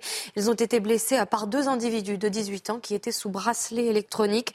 Les faits ont eu lieu la semaine dernière. Écoutez le récit de Bruno Bartocchetti du syndicat Unité SGP Police à ce sujet. On a deux, individus à bord d'un véhicule signalé volé et c'est pour cette raison que les policiers de la BAC tentent de, les interpeller pour, euh, bien sûr pour les contrôler. Et, et, au-delà du refus d'obtempérer, ils n'hésitent pas à prendre des risques et à foncer sur les policiers. D'ailleurs, au total, entre les policiers municipaux et les policiers nationaux de la BAC, on a six blessés avec des jours d'ITT qui vont de 5 à 15 jours, à 15 jours d'ITT. François a prononcé la traditionnelle prière du Regina Celli. C'était il y a une heure, une prière à la Vierge. La semaine dernière, le pape a été hospitalisé pour une bronchite. Malgré ces trois jours d'hospitalisation, il a donc pu assurer la plupart des célébrations de Pâques ce week-end. Voilà pour l'essentiel à 13h. Et en ce jour, on peut que souligner ce mot dont on a envie qu'il résonne sur Marseille, celui de l'espoir. Je salue euh, nos invités qui sont restés avec nous, Arthur de Vatrigan, Philippe Guibert, Joseph Touvenel et Olivier euh, Lam, membre des sapeurs-pompiers de France. Avec vous, Olivier Lam, il y a plusieurs choses que nous, euh, que nous pouvons évoquer. Il y a évidemment le traumatisme, évidemment, de ce bilan, de la perte de vie des familles qui attendent encore, et ça, c'est la priorité des priorités, c'est la plus grande urgence, évidemment, c'est la vie humaine. Mais derrière cela, il ne faut pas sous-estimer aussi la perte d'un logement, d'un point de repère, d'un point de sécurité dans la vie pour des, dizaines et des dizaines, et là plus de 200 personnes euh, évacuées, mais d'autres qui ont définitivement perdu leurs souvenirs, une partie de leur vie et, tout ce qui va avec. oui, bien sûr, euh, les gens qui euh, malheureusement ont été obligés de quitter leur logement, peut-être pour certains qui n'auront plus la possibilité d'y revenir. Le logement fait partie de ce volet sécuritaire qu'on emmène avec nous et qu'on a tous les jours. Et quand il disparaît, eh bien, on a l'impression de, s'ouvrir euh, et d'être une proie pour tous. Donc, euh, effectivement, il y, a ce, il y a ce désarroi, mais euh, plus largement, je pense que l'atteinte psychologique aussi de toutes ces personnes qui ont vécu, qui ont été témoins, qui ont entendu, va, va, durer. il est important qu'il y ait effectivement ce suivi aussi psychologique pour tous ces gens-là. Ce qui a été fait dès le départ, la mise en place d'une cellule d'urgence médico-psychologique, c'est très important. C'est très important. Mais vous insistez sur le mot euh, de durée, c'est-à-dire Joseph Touvenel, c'est peut-être là où parfois cela pêche malheureusement, c'est-à-dire qu'après l'urgence, eh bien quand euh, malheureusement le, bilan devient fixe et définitif, quand tout est déblayé, quand vous, avez, euh, vous avez raison, Sonia, c'est le problème dans la durée du suivi au moins administratif. Alors il y a le suivi psychologique, mais mm. il va y avoir des bagarres, comme dans tous ces drames, entre les compagnies d'assurance. Ah, les victimes ne sont pas des spécialistes. Euh, les victimes, à un moment donné, on va leur demander des papiers. Ils ont tout perdu. On va leur demander de retracer leur carrière avec des fiches de paye, par exemple. Ils ont tout perdu. Et là où on est mal organisé, autant les secours d'urgence, euh, en France, on peut dire euh, chapeau, bravo, parce que c'est bien organisé. Et, et, les hommes et les femmes qui y vont sont vraiment admirables. Mais derrière, administrativement, on laisse un peu tomber, parce que dans un an, deux ans, trois ans, cinq ans, ces personnes vont toujours avoir des, des problèmes administratifs et il serait bon de mettre euh, je ne sais pas si c'est une cellule, si c'est un groupe spécialisé qui quelque chose d'efficace parce qu'on a tendance à multiplier les cellules hein, quand même dans, oui, notre pays, mais quelque euh, chose voilà qui puisse Il faut qu'il y ait des personnes dans la durée qui les suivent et qui les connaissent. Je voulais insister sur ça parce que c'est pas un, traumatisme mineur hein, de, de, tout perdre, de perdre c'est par exemple les photos des, des, des êtres mmh. chers disparus, peut-être pour certains sa vie, ses souvenirs, perd toute sa sécurité. Il y a des enfants qui ont été aussi évacués sur les 200 personnes, je crois qu'il y a eu une dizaine d'enfants. Il faut imaginer aussi c'est ce traumatisme-là. On va continuer à en parler, peut-être regarder aussi les témoignages. Et là, évidemment, ce qui prend euh, à la gorge, c'est tout de suite, c'est le choc, c'est la tragédie. Tout cela a été recueilli par Marine Sabourin. Les Marseillais sont sous le choc. Après l'effondrement de plusieurs bâtiments dans le quartier de la Plaine, certaines images repassent en boucle dans la tête des habitants.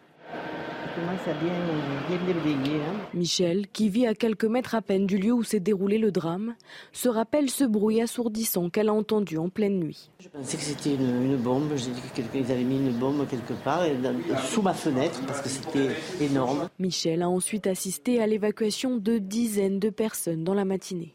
Je suis ici, je risque rien. Moi, je, suis triste, triste pour tous les gens qui, ont été expulsés, qui ont été qui sont partis quitter leur appartement. Afida, elle fait partie des évacués. Lorsque le premier immeuble situé au 17 rue de Tivoli s'est effondré, les vitres de son appartement ont explosé. Elle est réveillée par les pompiers en urgence. On dit sortez, l'immeuble va s'écouler. Et moi j'ai eu peur, j'ai réveillé mes enfants, je suis sortie. Quand je suis sortie, j'ai pas tenu le coup. Bon, j'étais amenée à l'hôpital, crise de panique, des angoisses. Hier après-midi, un centre d'accueil et une cellule psychologique ont été mis en place. Puis une autre question aussi, euh, Olivier Lam, c'est comment va se mener l'enquête? Est-ce que, est que, pour le faisceau d'indices, est-ce que sur les immeubles qui sont restés, qui sont avoisinants et qui sont debout, on peut retrouver justement des éléments qui peuvent conduire à la piste éventuelle d'une explosion euh, au gaz? D'abord, il appartient à la police judiciaire d'enquêter, hein, c'est de leur, de leur euh, ressources. Euh, deux, il n'est pas encore sur les lieux. Je, n'ai pas d'informations là-dessus. Donc c'est pas sécurisé, j'imagine, vous qui avez l'expérience de oui, certainement. Peut-être pas sur la zone d'exclusion proprement dite, mais doit euh, commencer à travailler sur certains éléments. Donc ça, c'est à eux d'y répondre hein, sur la, manière de, mener cette enquête. Euh, on ne peut pas euh, tout prendre en compte. Ce qui est sûr, c'est que certainement les premiers intervenants, et notamment les sapeurs-pompiers, seront peut-être questionnés sur ce qu'ils ont vu en premier. Ça fera partie d'un des éléments de l'enquête. Là, je parle du côté volet sapeurs-pompiers, ce qui, ce qui est fait régulièrement dans certaines enquêtes où on demande euh, ce qu'ont vu les premiers, premiers intervenants pour expliquer. Ce sont les premiers éléments qui sont indispensables. Indispensables parce qu'ils peuvent disparaître après. Euh, et, finalement, c'est la mémoire du départ de, cette intervention. Euh, est-ce que c'est l'explosion, selon vous, qui a, j'allais dire, qui a aussi tout précipité et, qui a engendré ce, ce, bilan qui est conséquent? Est-ce que cette cette explosion, finalement, euh, cet incendie euh, a fini de, laisser peu de chance euh, aux éventuels survivants? Par définition, l'explosion, c'est quelque chose de soudain, de violent. Et on se rappelle l'heure, minuit 40. Donc ça veut dire que certainement la plupart des gens étaient dans leur sommeil. on a une déstructuration complète du bâtiment. Peut-être que la chambre qu'on arriverait à localiser facilement si tant est qu'on ait bien euh, la, euh, physionomie des, appartements, eh ben, se retrouve complètement décalé. Et puis dans ces faits de souffle, si c'est bien euh, l'explosion, il y a le problème du blast aussi. Hein. On peut avoir des personnes qui ont été finalement blastées malheureusement, avant même de, recevoir tous les, gravats. Donc c'est quelque chose de très délicat. Et ça, ça fait partie aussi des éléments de l'enquête. Ce qui est sûr, c'est que sur les bâtiments que l'on aperçoit en façade et de l'autre côté de la rue, il y a des indices. Hein, qui laisse à penser qu'effectivement, il s'est passé quelque chose. je, suis un tout petit peu surpris que. Je ne suis pas du tout spécialiste, donc euh, peut-être que ma surprise est, malvenue. Mais je suis un petit peu surpris qu'on n'en sache pas plus sur les causes. La cause première, cette déflagration, elle ne peut pas avoir des origines euh, je veux dire, euh, multiples. Il n'y a pas de, un nombre d'hypothèses qui, est qui soit infini je pense qu'il il est trop tôt parce que rien n'est sûr sur la manière de, dire comment ça s'est passé. Et je pense, je pense qu'il serait plus prudent quand même d'affirmer, euh, avant d'affirmer de, de, quelle est l'origine. Mais est-ce qu'il y a des choses qu'on peut exclure d'ores et déjà? Je, pense que rien n'est à exclure au ah stade de l'enquête. Une grande prudence. Rien, euh, mais bien sûr, mais bien sûr, parce que euh, euh, je, pense que de rien exclure, d'abord c'est la règle de, la prudence aussi, c'est de ne pas affirmer des choses quand on n'en est pas sûr. parce que derrière va se poser la question, oui, si c'était du gaz, et alors, est-ce que c'est la personne chez elle Est-ce que c'est une conduite? Donc, on n'en est pas là on en est déjà. Mais cela peut être aussi de nature euh, humaine, ça peut être aussi un aléa, j'allais dire, euh, sans aucune intervention humaine. Tout est possible. donc le champ des responsabilités est finalement presque là. Euh, dans, l'histoire des sinistres, des accidents sinistres, catastrophes, et là on pourrait parler de catastrophes sur, le plan, sur le plan humain déjà, eh bien on a tout vu, on a tout connu. On, a connu bah, les, fuites de gaz euh, qui, malheureusement, euh, rupture de canalisation, des poches de gaz.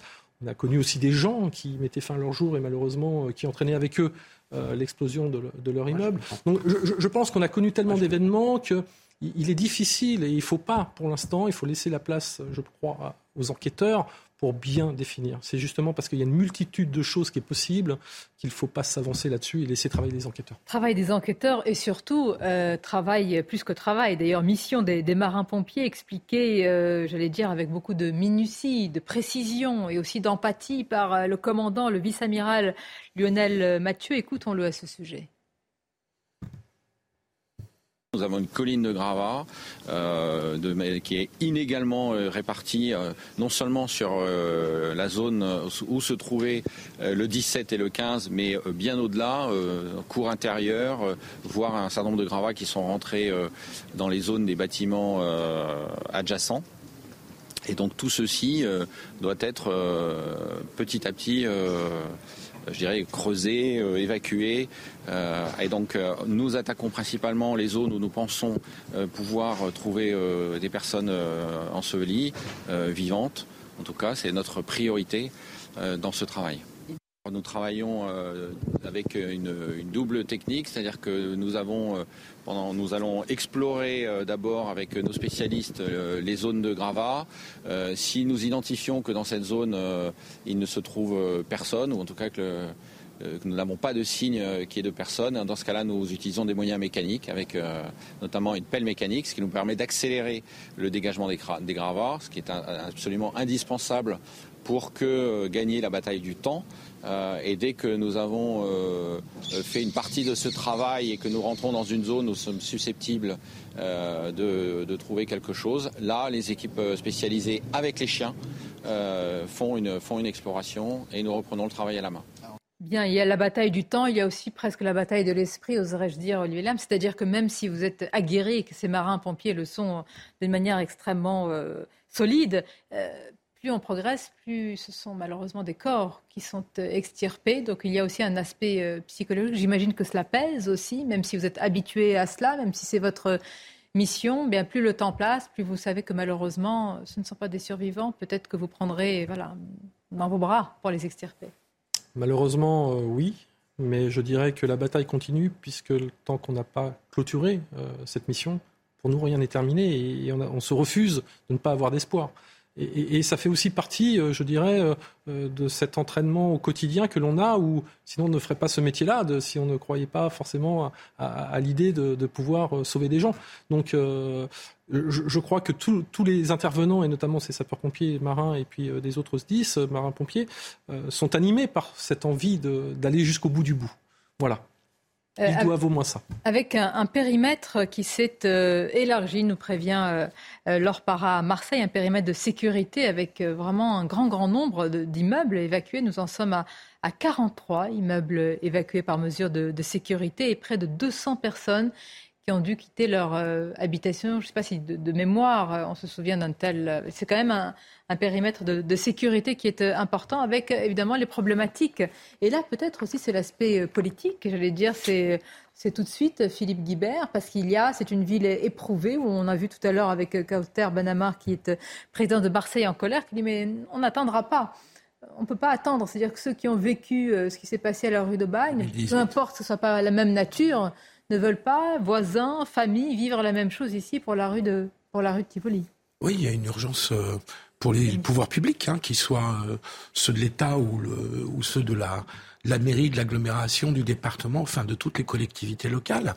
Euh, je pense que je pense qu'il y a eu une prise de conscience après 2018, mais que les procédures sont extrêmement longues dans ces politiques publiques. Aussitôt qu'on touche au, au logement, vous parliez des compagnies d'assurance tout à l'heure qui fait qu'on sorte à toute une série d'obstacles euh, juridiques et ce sont les personnes, les victimes qui en payent euh, souvent le prix.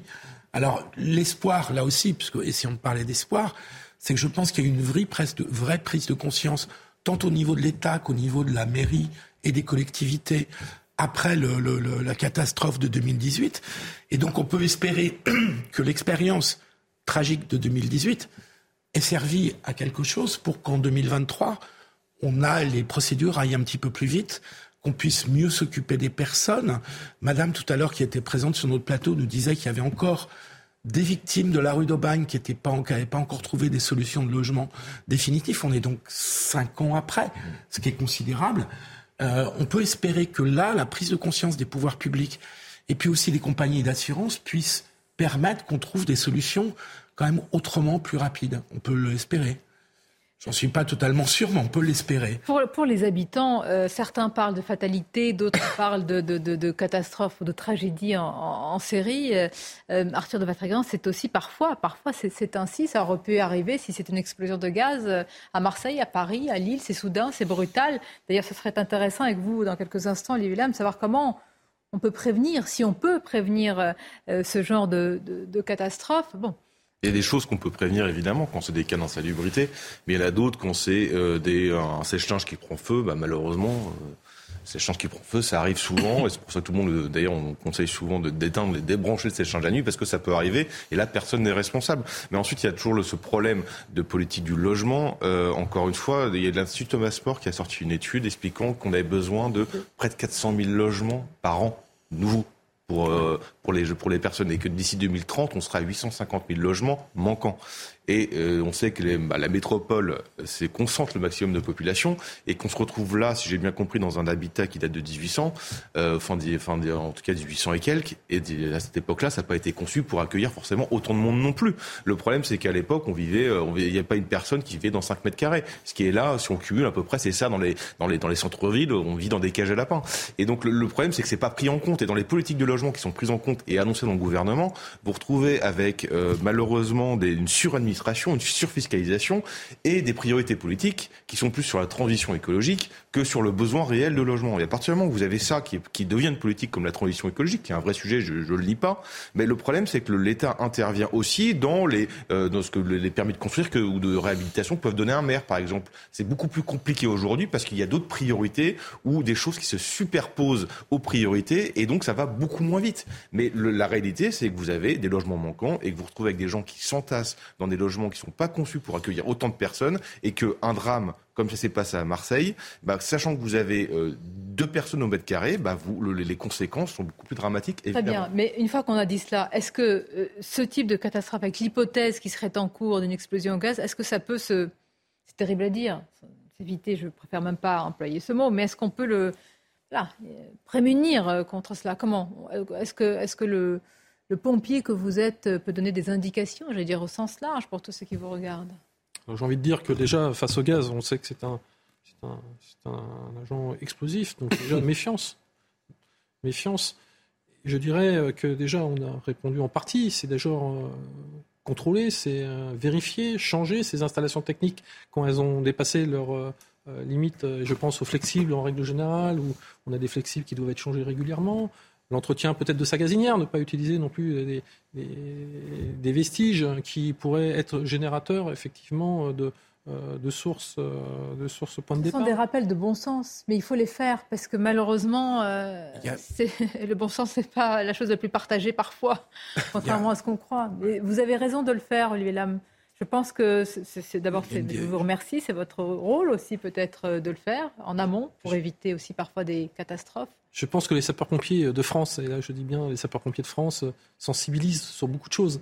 Euh, on parle d'EDAF, des détecteurs de fumée qui font tant de morts encore pour les gens qui n'en ont pas la nuit. On parle de toutes ces, effectivement, ce bon sens euh, j'ai envie de dire que finalement, il faut, c'est une leçon à, répéter, euh, dire à chaque fois, parce que euh, il y a des gens qui, qui n'y portent, qui portent très peu d'attention, et puis finalement, d'un seul coup, ça passe. Mais est-ce que c'est pas finalement un langage qu'il faut avoir très tôt, notamment dans l'éducation de nos enfants, dans la perception des choses? Et, et, c'est peut-être que commencer tout petit. Moi, je, je, je sais qu'à travers les écoles, des programmes que je vois dans, dans mes expériences de vie scolaire, je, je, je, vois de temps en temps des, des, professeurs qui font des ateliers pour des tout petits sur les dangers de la maison. Euh, pouvez-vous nous commenter en direct euh, Nous voyons ici euh, ces, euh, ces, euh, ces, ce sont des images en, en direct à l'instant. je vous laisse chausser vos, vos, lunettes. Vos, vos, lunettes. J'imagine que ce sont aussi des, des, moments. Hein. Là, tous les mar... Là, ce sont des, des marins pompiers qui sont euh, des, marins-pompiers, oui, à l'image, avec euh, marqué USAR dans le dos. Donc USAR, c'est une unité de sauvetage, d'appui et de recherche. Donc c'est vraiment les spécialistes. Vraiment, ça, c'est le cœur hein, du cœur des. C'est les spécialistes, voilà, qui sont vraiment spécialisés dans ce domaine de milieux effondrés et ou instables, en tout cas, qui connaissent tous les dangers, tous les pièges et en qui savent exactement à peu près où aller chercher et repérer en tout cas les possibilités. Donc là, on est on a affaire à des spécialistes qui sont à la base tous des sapeurs-pompiers, qui ont cette culture-là. C'est très important. Pourquoi vous insistez sur cette culture-là? Parce que quand on rentre dans la profession, euh, on, a un tronc commun. On est animé par ce tronc commun.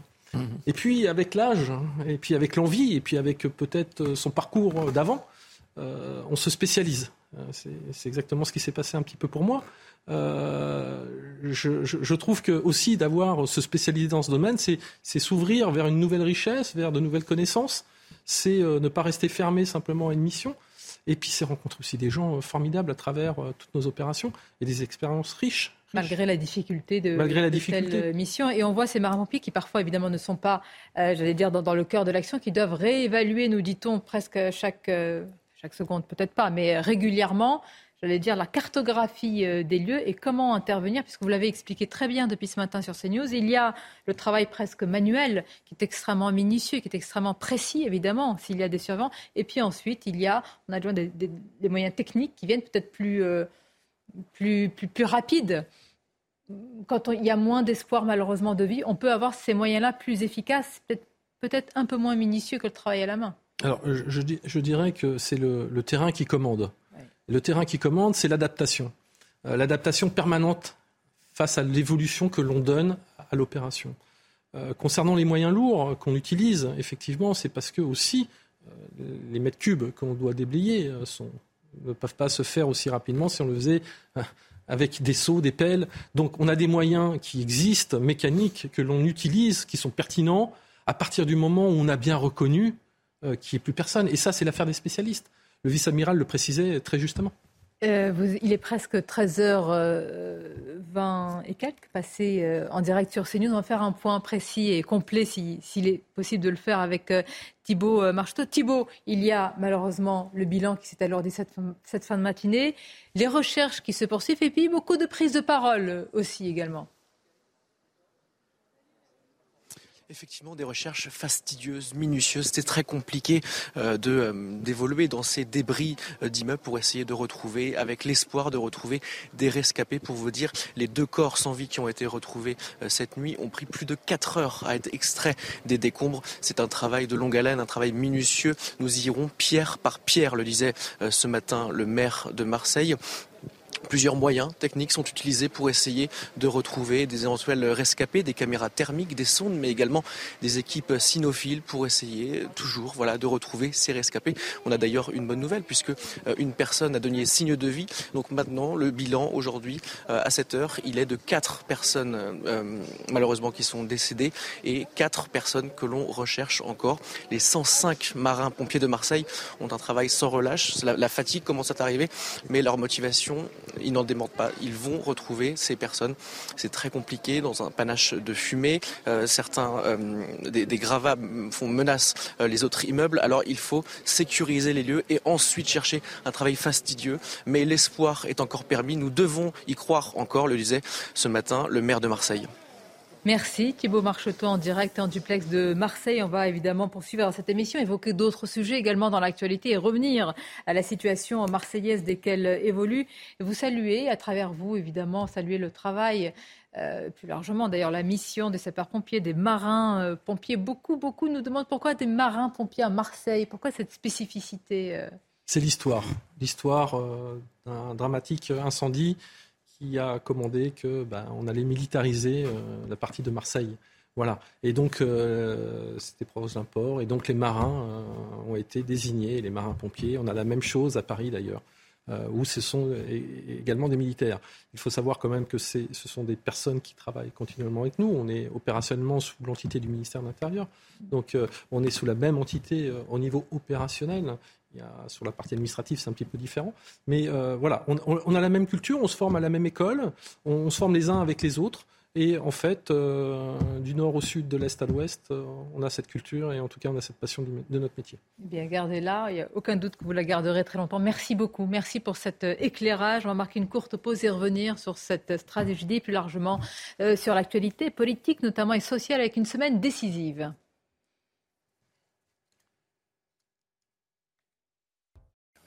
Un bilan qui s'est alourdi euh, à Marseille, euh, nous vous le disions depuis tout à l'heure, avec quatre corps qui ont été euh, désormais retrouvés. On va continuer à en parler, mais tout d'abord, le rappel des titres, c'est News Info. Fabien Roussel a été reconduit à la tête du Parti communiste français. Le secrétaire national sortant du PCF a été réélu ce midi avec plus de 80% des voix. À 53 ans, il dirige le PCF depuis novembre 2018. Il y avait euh, très peu de suspense autour de cette élection.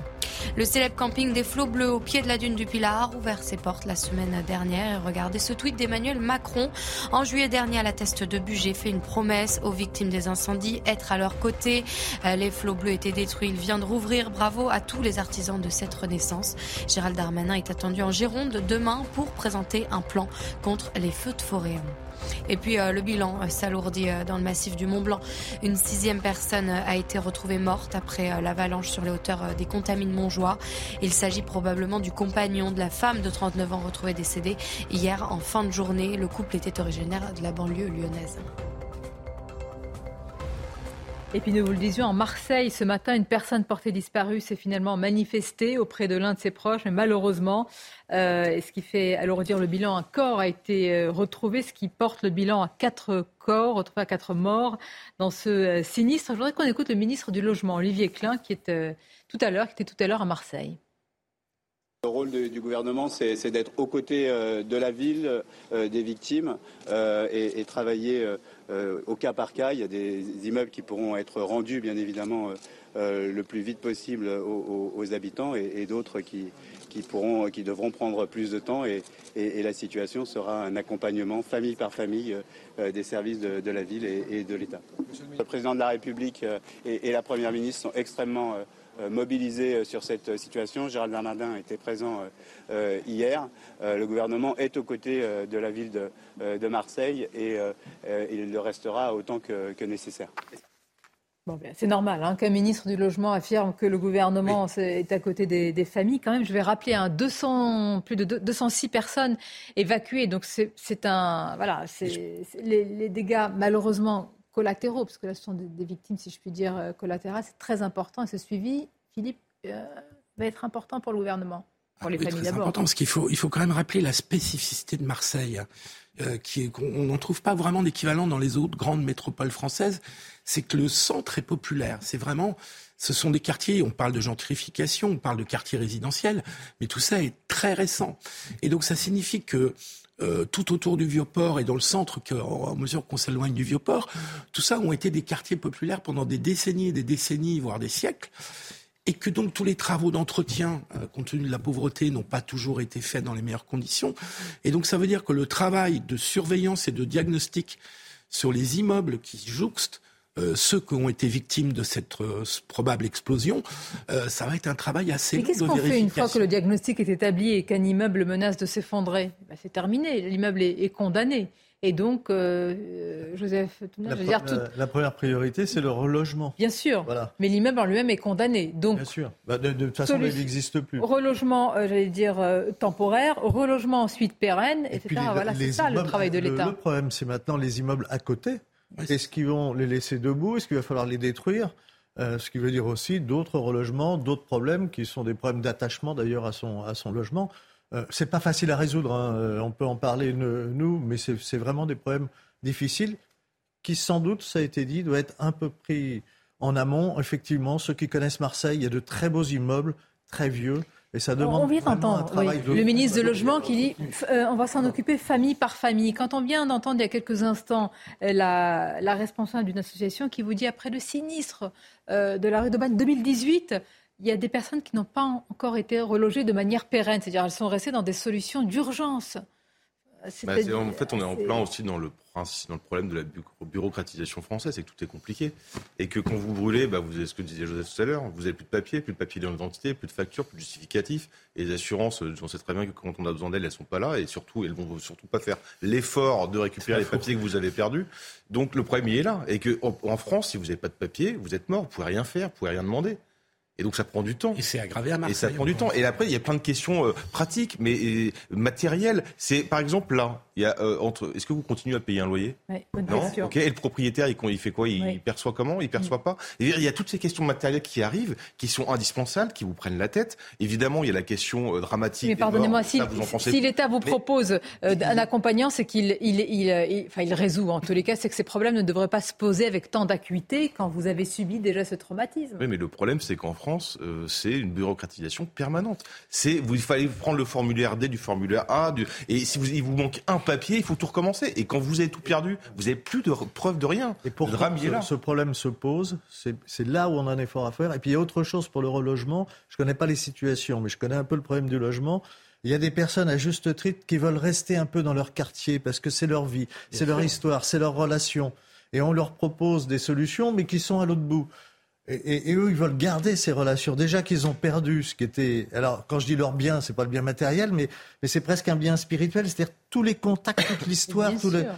Hmm. Et là, il y a un effort aussi à faire pour leur permettre de retrouver leur quartier. Parce que là, vous évoquez aussi un sujet dont on parle peu, c'est-à-dire que parfois, quand on propose des solutions de relogement, elles peuvent être eh ben, rejetées par les personnes parce qu'elles estiment qu'elles, sont trop loin de leur quartier, de leur vie, de leurs habitudes, de leur quotidien, etc. Donc, double problème. De ces liens sociaux qui sont très importants et, qui sont encore peut-être plus importants dans une ville comme Mais qui s'occupe de tout ça? Là, c'est la mairie, c'est l'État. C'est-à-dire que là, euh, finalement, il faut se retourner vers qui? Je pense que c'est la mairie qui est en première ligne. Je pense que c'est l'agglomération qui est en première ligne. Ce sont les deux niveaux qui sont en première ligne. Surtout ce qui est aide sociale, c'est le département aussi qui est, qui est, qui est compétent parce qu'il peut y avoir des personnes qui se retrouvent euh, privées de ressources. Enfin, euh, euh, et donc c'est un travail des collectivités locales en étroite coopération avec les services de l'État. On va continuer à suivre cela. D'abord, l'urgence, évidemment, c'est ce travail qui est effectué par les marins-pompiers. On va parler de l'actualité aussi politique, sociale et autres. Je salue notre journaliste Gauthier Lebret. Bonjour à vous, Gauthier. Bonjour, Sonia. Vous allez me dire semaine décisive. Ça fait juste dix semaines qu'on dit cela pour le C'est la dernière. La dernière, la dernière. la prochaine. c'est ça, avant la prochaine. On va en parler. Vous nous direz évidemment tout ce qui va se passer avec la décision du Conseil constitutionnel, mais je voudrais faire une parenthèse euh, sur ce sujet dont on parle déjà depuis quelques jours euh, sur CNews et puis bien au-delà. Est-ce la fin d'un feuilleton, d'un long feuilleton politique et judiciaire? Est-ce une atteinte aussi à la laïcité? La statue euh, Saint-Michel dans les, à Saint-Michel dans les Sables d'Olonne sera déboulonnée. C'est le Conseil d'État qui en a décidé ainsi, vous le savez, contre la volonté du maire et aussi de ses euh, habitants. Alors tout cela est résumé par Sarah Barnier. Puis après, vous me direz, est-ce que c'est culturel ou cultuel comme sujet? Regardez. Le verdict est tombé. La statue de l'archange Saint-Michel sera démontée. Dans un communiqué, le maire des Sables d'Olonne assure qu'il ne s'opposera pas à la décision du Conseil d'État. En tant que maire, je ne contesterai pas la décision de justice. Notre statue est appelée à être déboulonnée, mais la volonté et la votation des Sablés seront respectées. Nous trouverons une solution pour qu'elle reste devant l'église Saint-Michel. Fin d'un long feuilleton judiciaire et politique dans la ville, la statue avait été installée en 2018 et avait été vite contestée par l'association Libre Pensée. Elle y voyait une atteinte manifeste à la laïcité, une opinion appuyée par les décisions de justice, et ce, malgré le soutien des habitants. En mars 2022, la municipalité de l'actuel maire des Sables d'Olonne avait organisé un référendum. Sur les plus de 4000 votants, 94,5% avaient soutenu le maintien de la statue sur la place. Malgré tout, la statue sera bientôt déboulonnée. Alors, cette statue culturelle, cultuelle, l'histoire de France. Ah, Joseph, je vous sens vous brûler de me répondre. Les deux sont intimement mêlés. Je vous ai emmené un petit objet, je ne sais pas si on le voit. Vous voyez, ça c'est Saint-Michel, c'est la représentation de mon régiment parachutiste ah. parce que c'est le patron des paras. Je ne crois pas que les paras soient des grenouilles de bénitier, des piliers de sacristie, mais ils sont très attachés. C'est notre histoire.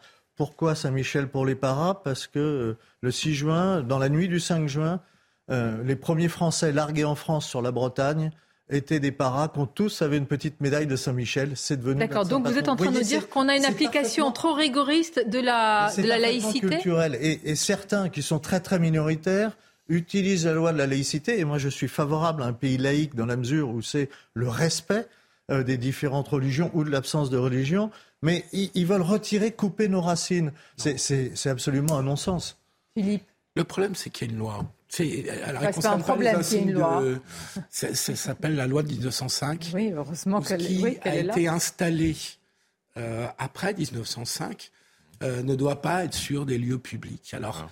C'est là où je pense, évidemment que c'est dommage, on est tous à regretter cette situation. C'est du laïcisme ou c'est... On ne peut pas demander au tribunal administratif, au Conseil d'État de ne pas appliquer la loi. Oh. Donc je pense que... C'est une interprétation de la laïcité. Non, c'est pas une interprétation, c'est une, bah, jurisprudence assez constante. C'est une interprétation. De la non, c'est pas une interprétation. C'est intéressant. Pourquoi c'est pas une interprétation parce que, bah, parce que tout simplement le patrimoine hum qui est considéré comme religieux n'a pas à être sur des lieux publics quand il est installé après 1905. C'est l'inventaire. Pour la croix de Lorraine de Colombey et des Églises, on la vire Parce que c'est un symbole religieux, la ah bon C'est un symbole politique. Ah bon mmh. bah non, c'est un symbole bah politique. les, deux, les deux, mon capitaine. C'est la France libre. Saint-Michel, ah bah. c'est pas qu'un symbole. Mais si je peux euh, terminer. Religieux, Alors, dans la statue, c'est aussi l'histoire de France, cette statue. Mmh. Oui, bien sûr, mais je dis pas le quoi. Évidemment que c'est l'histoire de France. Dans ce cas-là, pour reprendre votre argument. D'accord. Je trouve dommage que la mairie, qui maintenant en vient à dire qu'ils vont trouver une solution, mmh. qu'il n'y ait pas eu une solution de trouver qui puisse être compatible avec la loi de 1905 parce qu'on peut reprocher à l'association d'avoir été saisir le tribunal pour une histoire comme ça, c'est un peu ridicule, mais on ne peut pas reprocher au juge d'appliquer la loi selon des jurisprudences constantes. On ne peut pas leur reprocher. Donc il faut trouver une solution intelligente et, et je trouve un peu dommage C'est quoi les solutions? La solution n'a pas mille. C'est soit plus de, comment dire, de compréhension et de tolérance, et là vis-à-vis de toutes les religions, dans ce cas-là. Oui, parce que ou alors, ou alors pour tous, c'est la même chose. Et alors là, au moindre oui, mais c'est très important ce que vous dites, Sonia, parce qu'on n'est plus dans un pays où la seule religion hyper dominante est le catholicisme. On est dans un pays où il y a plusieurs religions. Et donc, la loi de 1905, du coup, qui était surtout faite pour régler les problèmes entre l'Église et puis l'État, elle se trouve aujourd'hui chargée de régler euh, les, les, délimitations dans un pays où il y a deux ou trois religions importantes. Et donc, et donc elle doit s'appliquer de la même façon. Oui, alors on peut changer la loi, c'est un autre débat. Vu qu'on l'avait, la, loi de 1905 a été créée pour une religion. Je crois qu'elle est parfaitement adaptée. Et que là, elle est plus. On peut le contester. Après, moi, il y a deux choses. C'est que j'ai l'impression quand même que moins le christianisme est présent et plus on veut traquer ses dernières euh, traces, ce qui est quand même assez. Euh, il est pas présent le christianisme dans notre pays. Ah, mais il est présent culturellement, évidemment. C'est ça qui est absurde, c'est que on veut traquer le statut. faire 200 mètres dans, dans, Paris sans voir une église. Oui, mais culturellement et culturellement, il, est présent d'un point de vue patrimonial. Et j'ai l'impression que plus il disparaît dans les mœurs, dans les lois, dans les codes, et plus on traque ces, vestiges. En tout cas, ça c'est les, euh, les libres penseurs qui, euh, à chaque fois qu'ils voient une croix, il y a leur laïque euh, sensibilité qui, qui, qui, est heurtée. ensuite, il y, a... il y, a... un contexte particulier hein, sur entre le, rapport entre catholique et laïque a toujours été depuis la Révolution française. Pas forcément, les mecs extrêmement, ont été donc c'est forcément ils ont extrêmement explosif. Ensuite, il y a quand même un truc, c'est la loi. La loi, on est d'accord, la loi c'est important tout ça. Sauf que la loi c'est plus souvent une option en France. Et on regrette souvent sur ce plateau ah, que la loi soit rarement appliquée. C'est quand même assez marrant qu'elle soit, soit putativement là-dessus sur quelque chose qui a priori, bon, dérange pas. Mais jusqu'au bout de votre raisonnement, vous dites que là, le Conseil euh, d'État a voulu, j'allais dire, en faire un exemple. Le Conseil d'État, je suis d'accord, il aurait pu interpréter de manière différente. Après, le Conseil d'État, euh, dire, on aurait pu passer d'une manière différente. Et je pense que l'association des Conseil d'État d'être parfois pas assez laïque, dont certains noms d'affaires le voient il y a 30 ans ou 40 ans. Et là, on lui reproche pas une affaire de laïcité. En fait, c'est. Mais vous lui donnez de, l'eau à son moulin Vous dites que c'est la géométrie variable. Le souci, c'est que, en fait, le Conseil d'État est fort avec les faibles, en fait.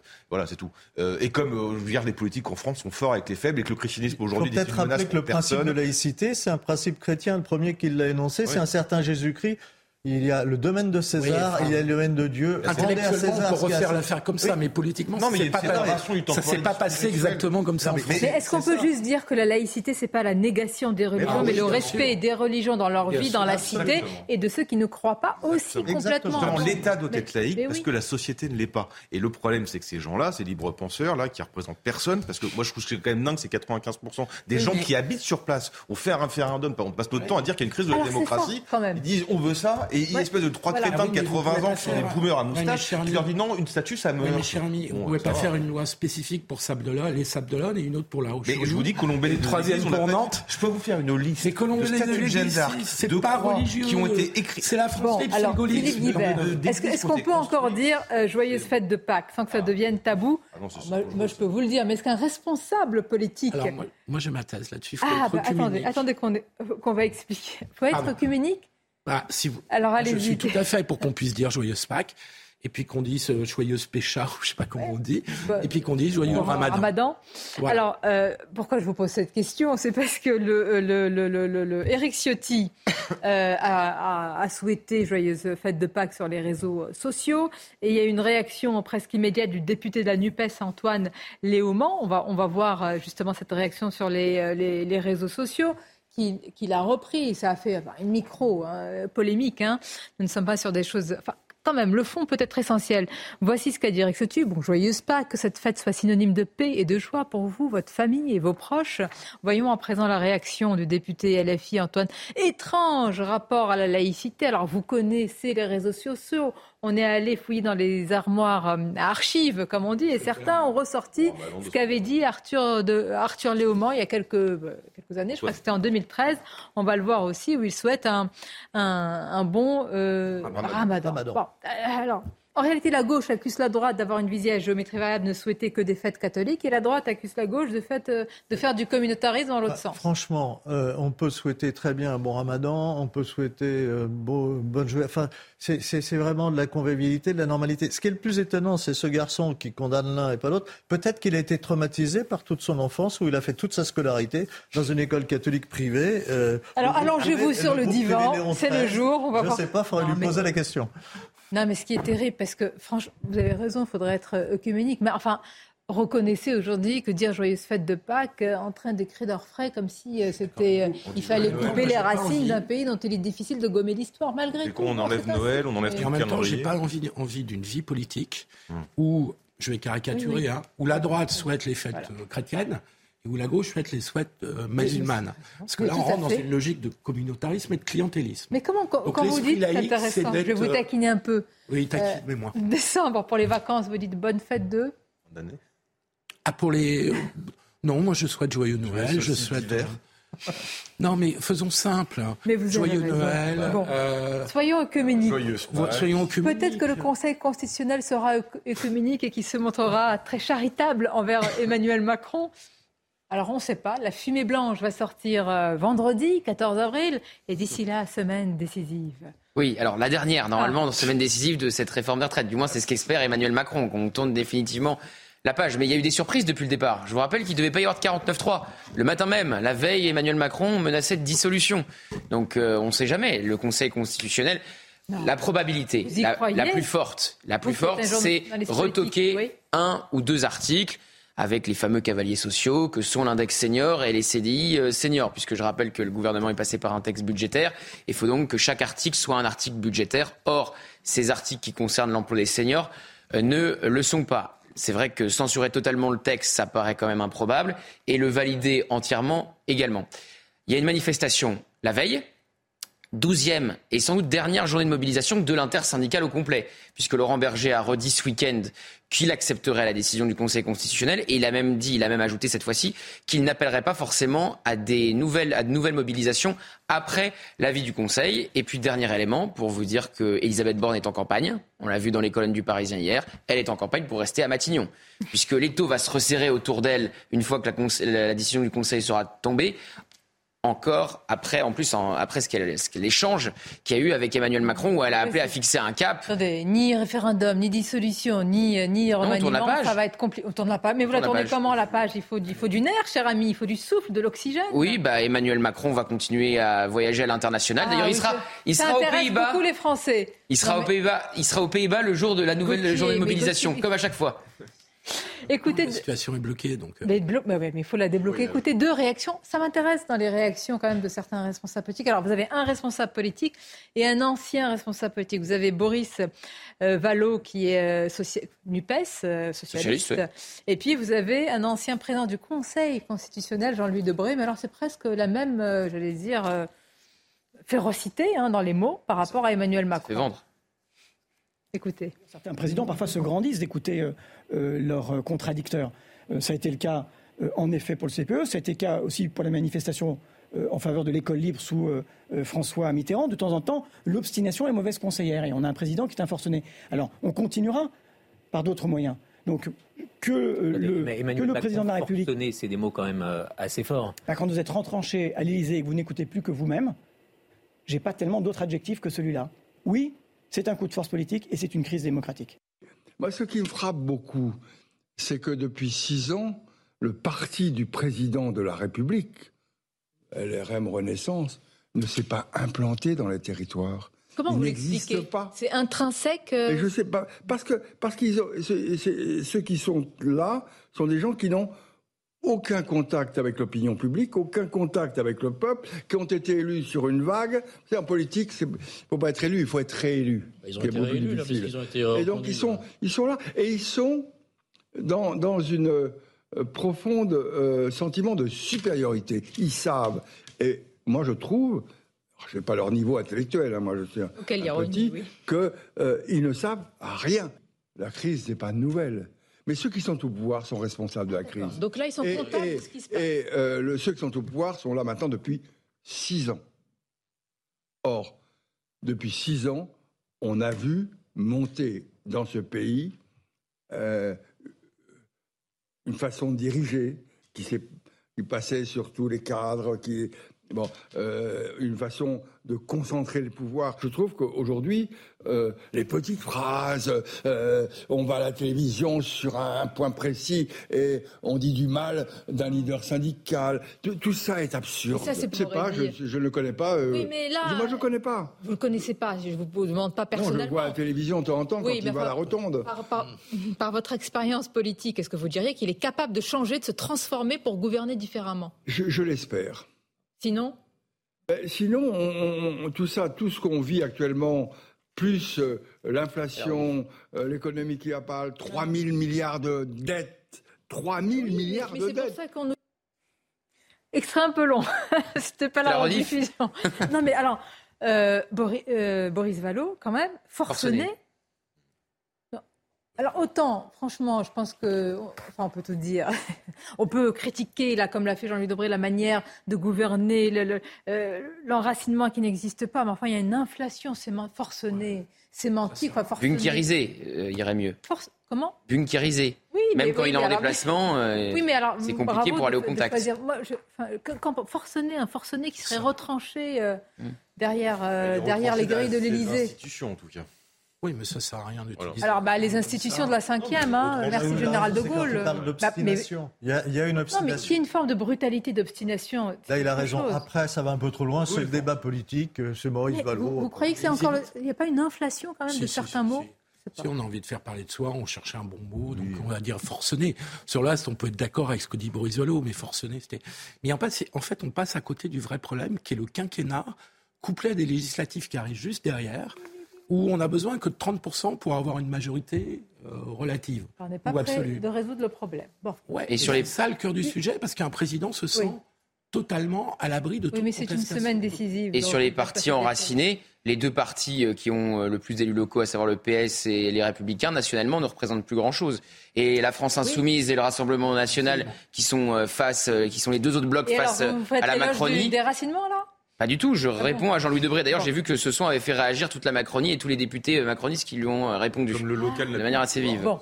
Écoutez, puisqu'il faut finir sur un mot, on va finir sur le mot espoir, euh, avec la, tragédie évidemment. Et puis pour ces fêtes de Pâques, que je vous espère joyeuses, c'est ça, la fête de Pâques, c'est la fête de l'espoir et du renouveau, malgré les tragédies, donc c'est important de le rappeler. Merci à vous, c'était un plaisir de vous accompagner en ce jour.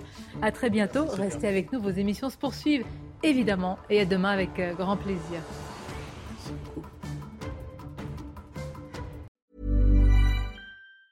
Planning for your next trip?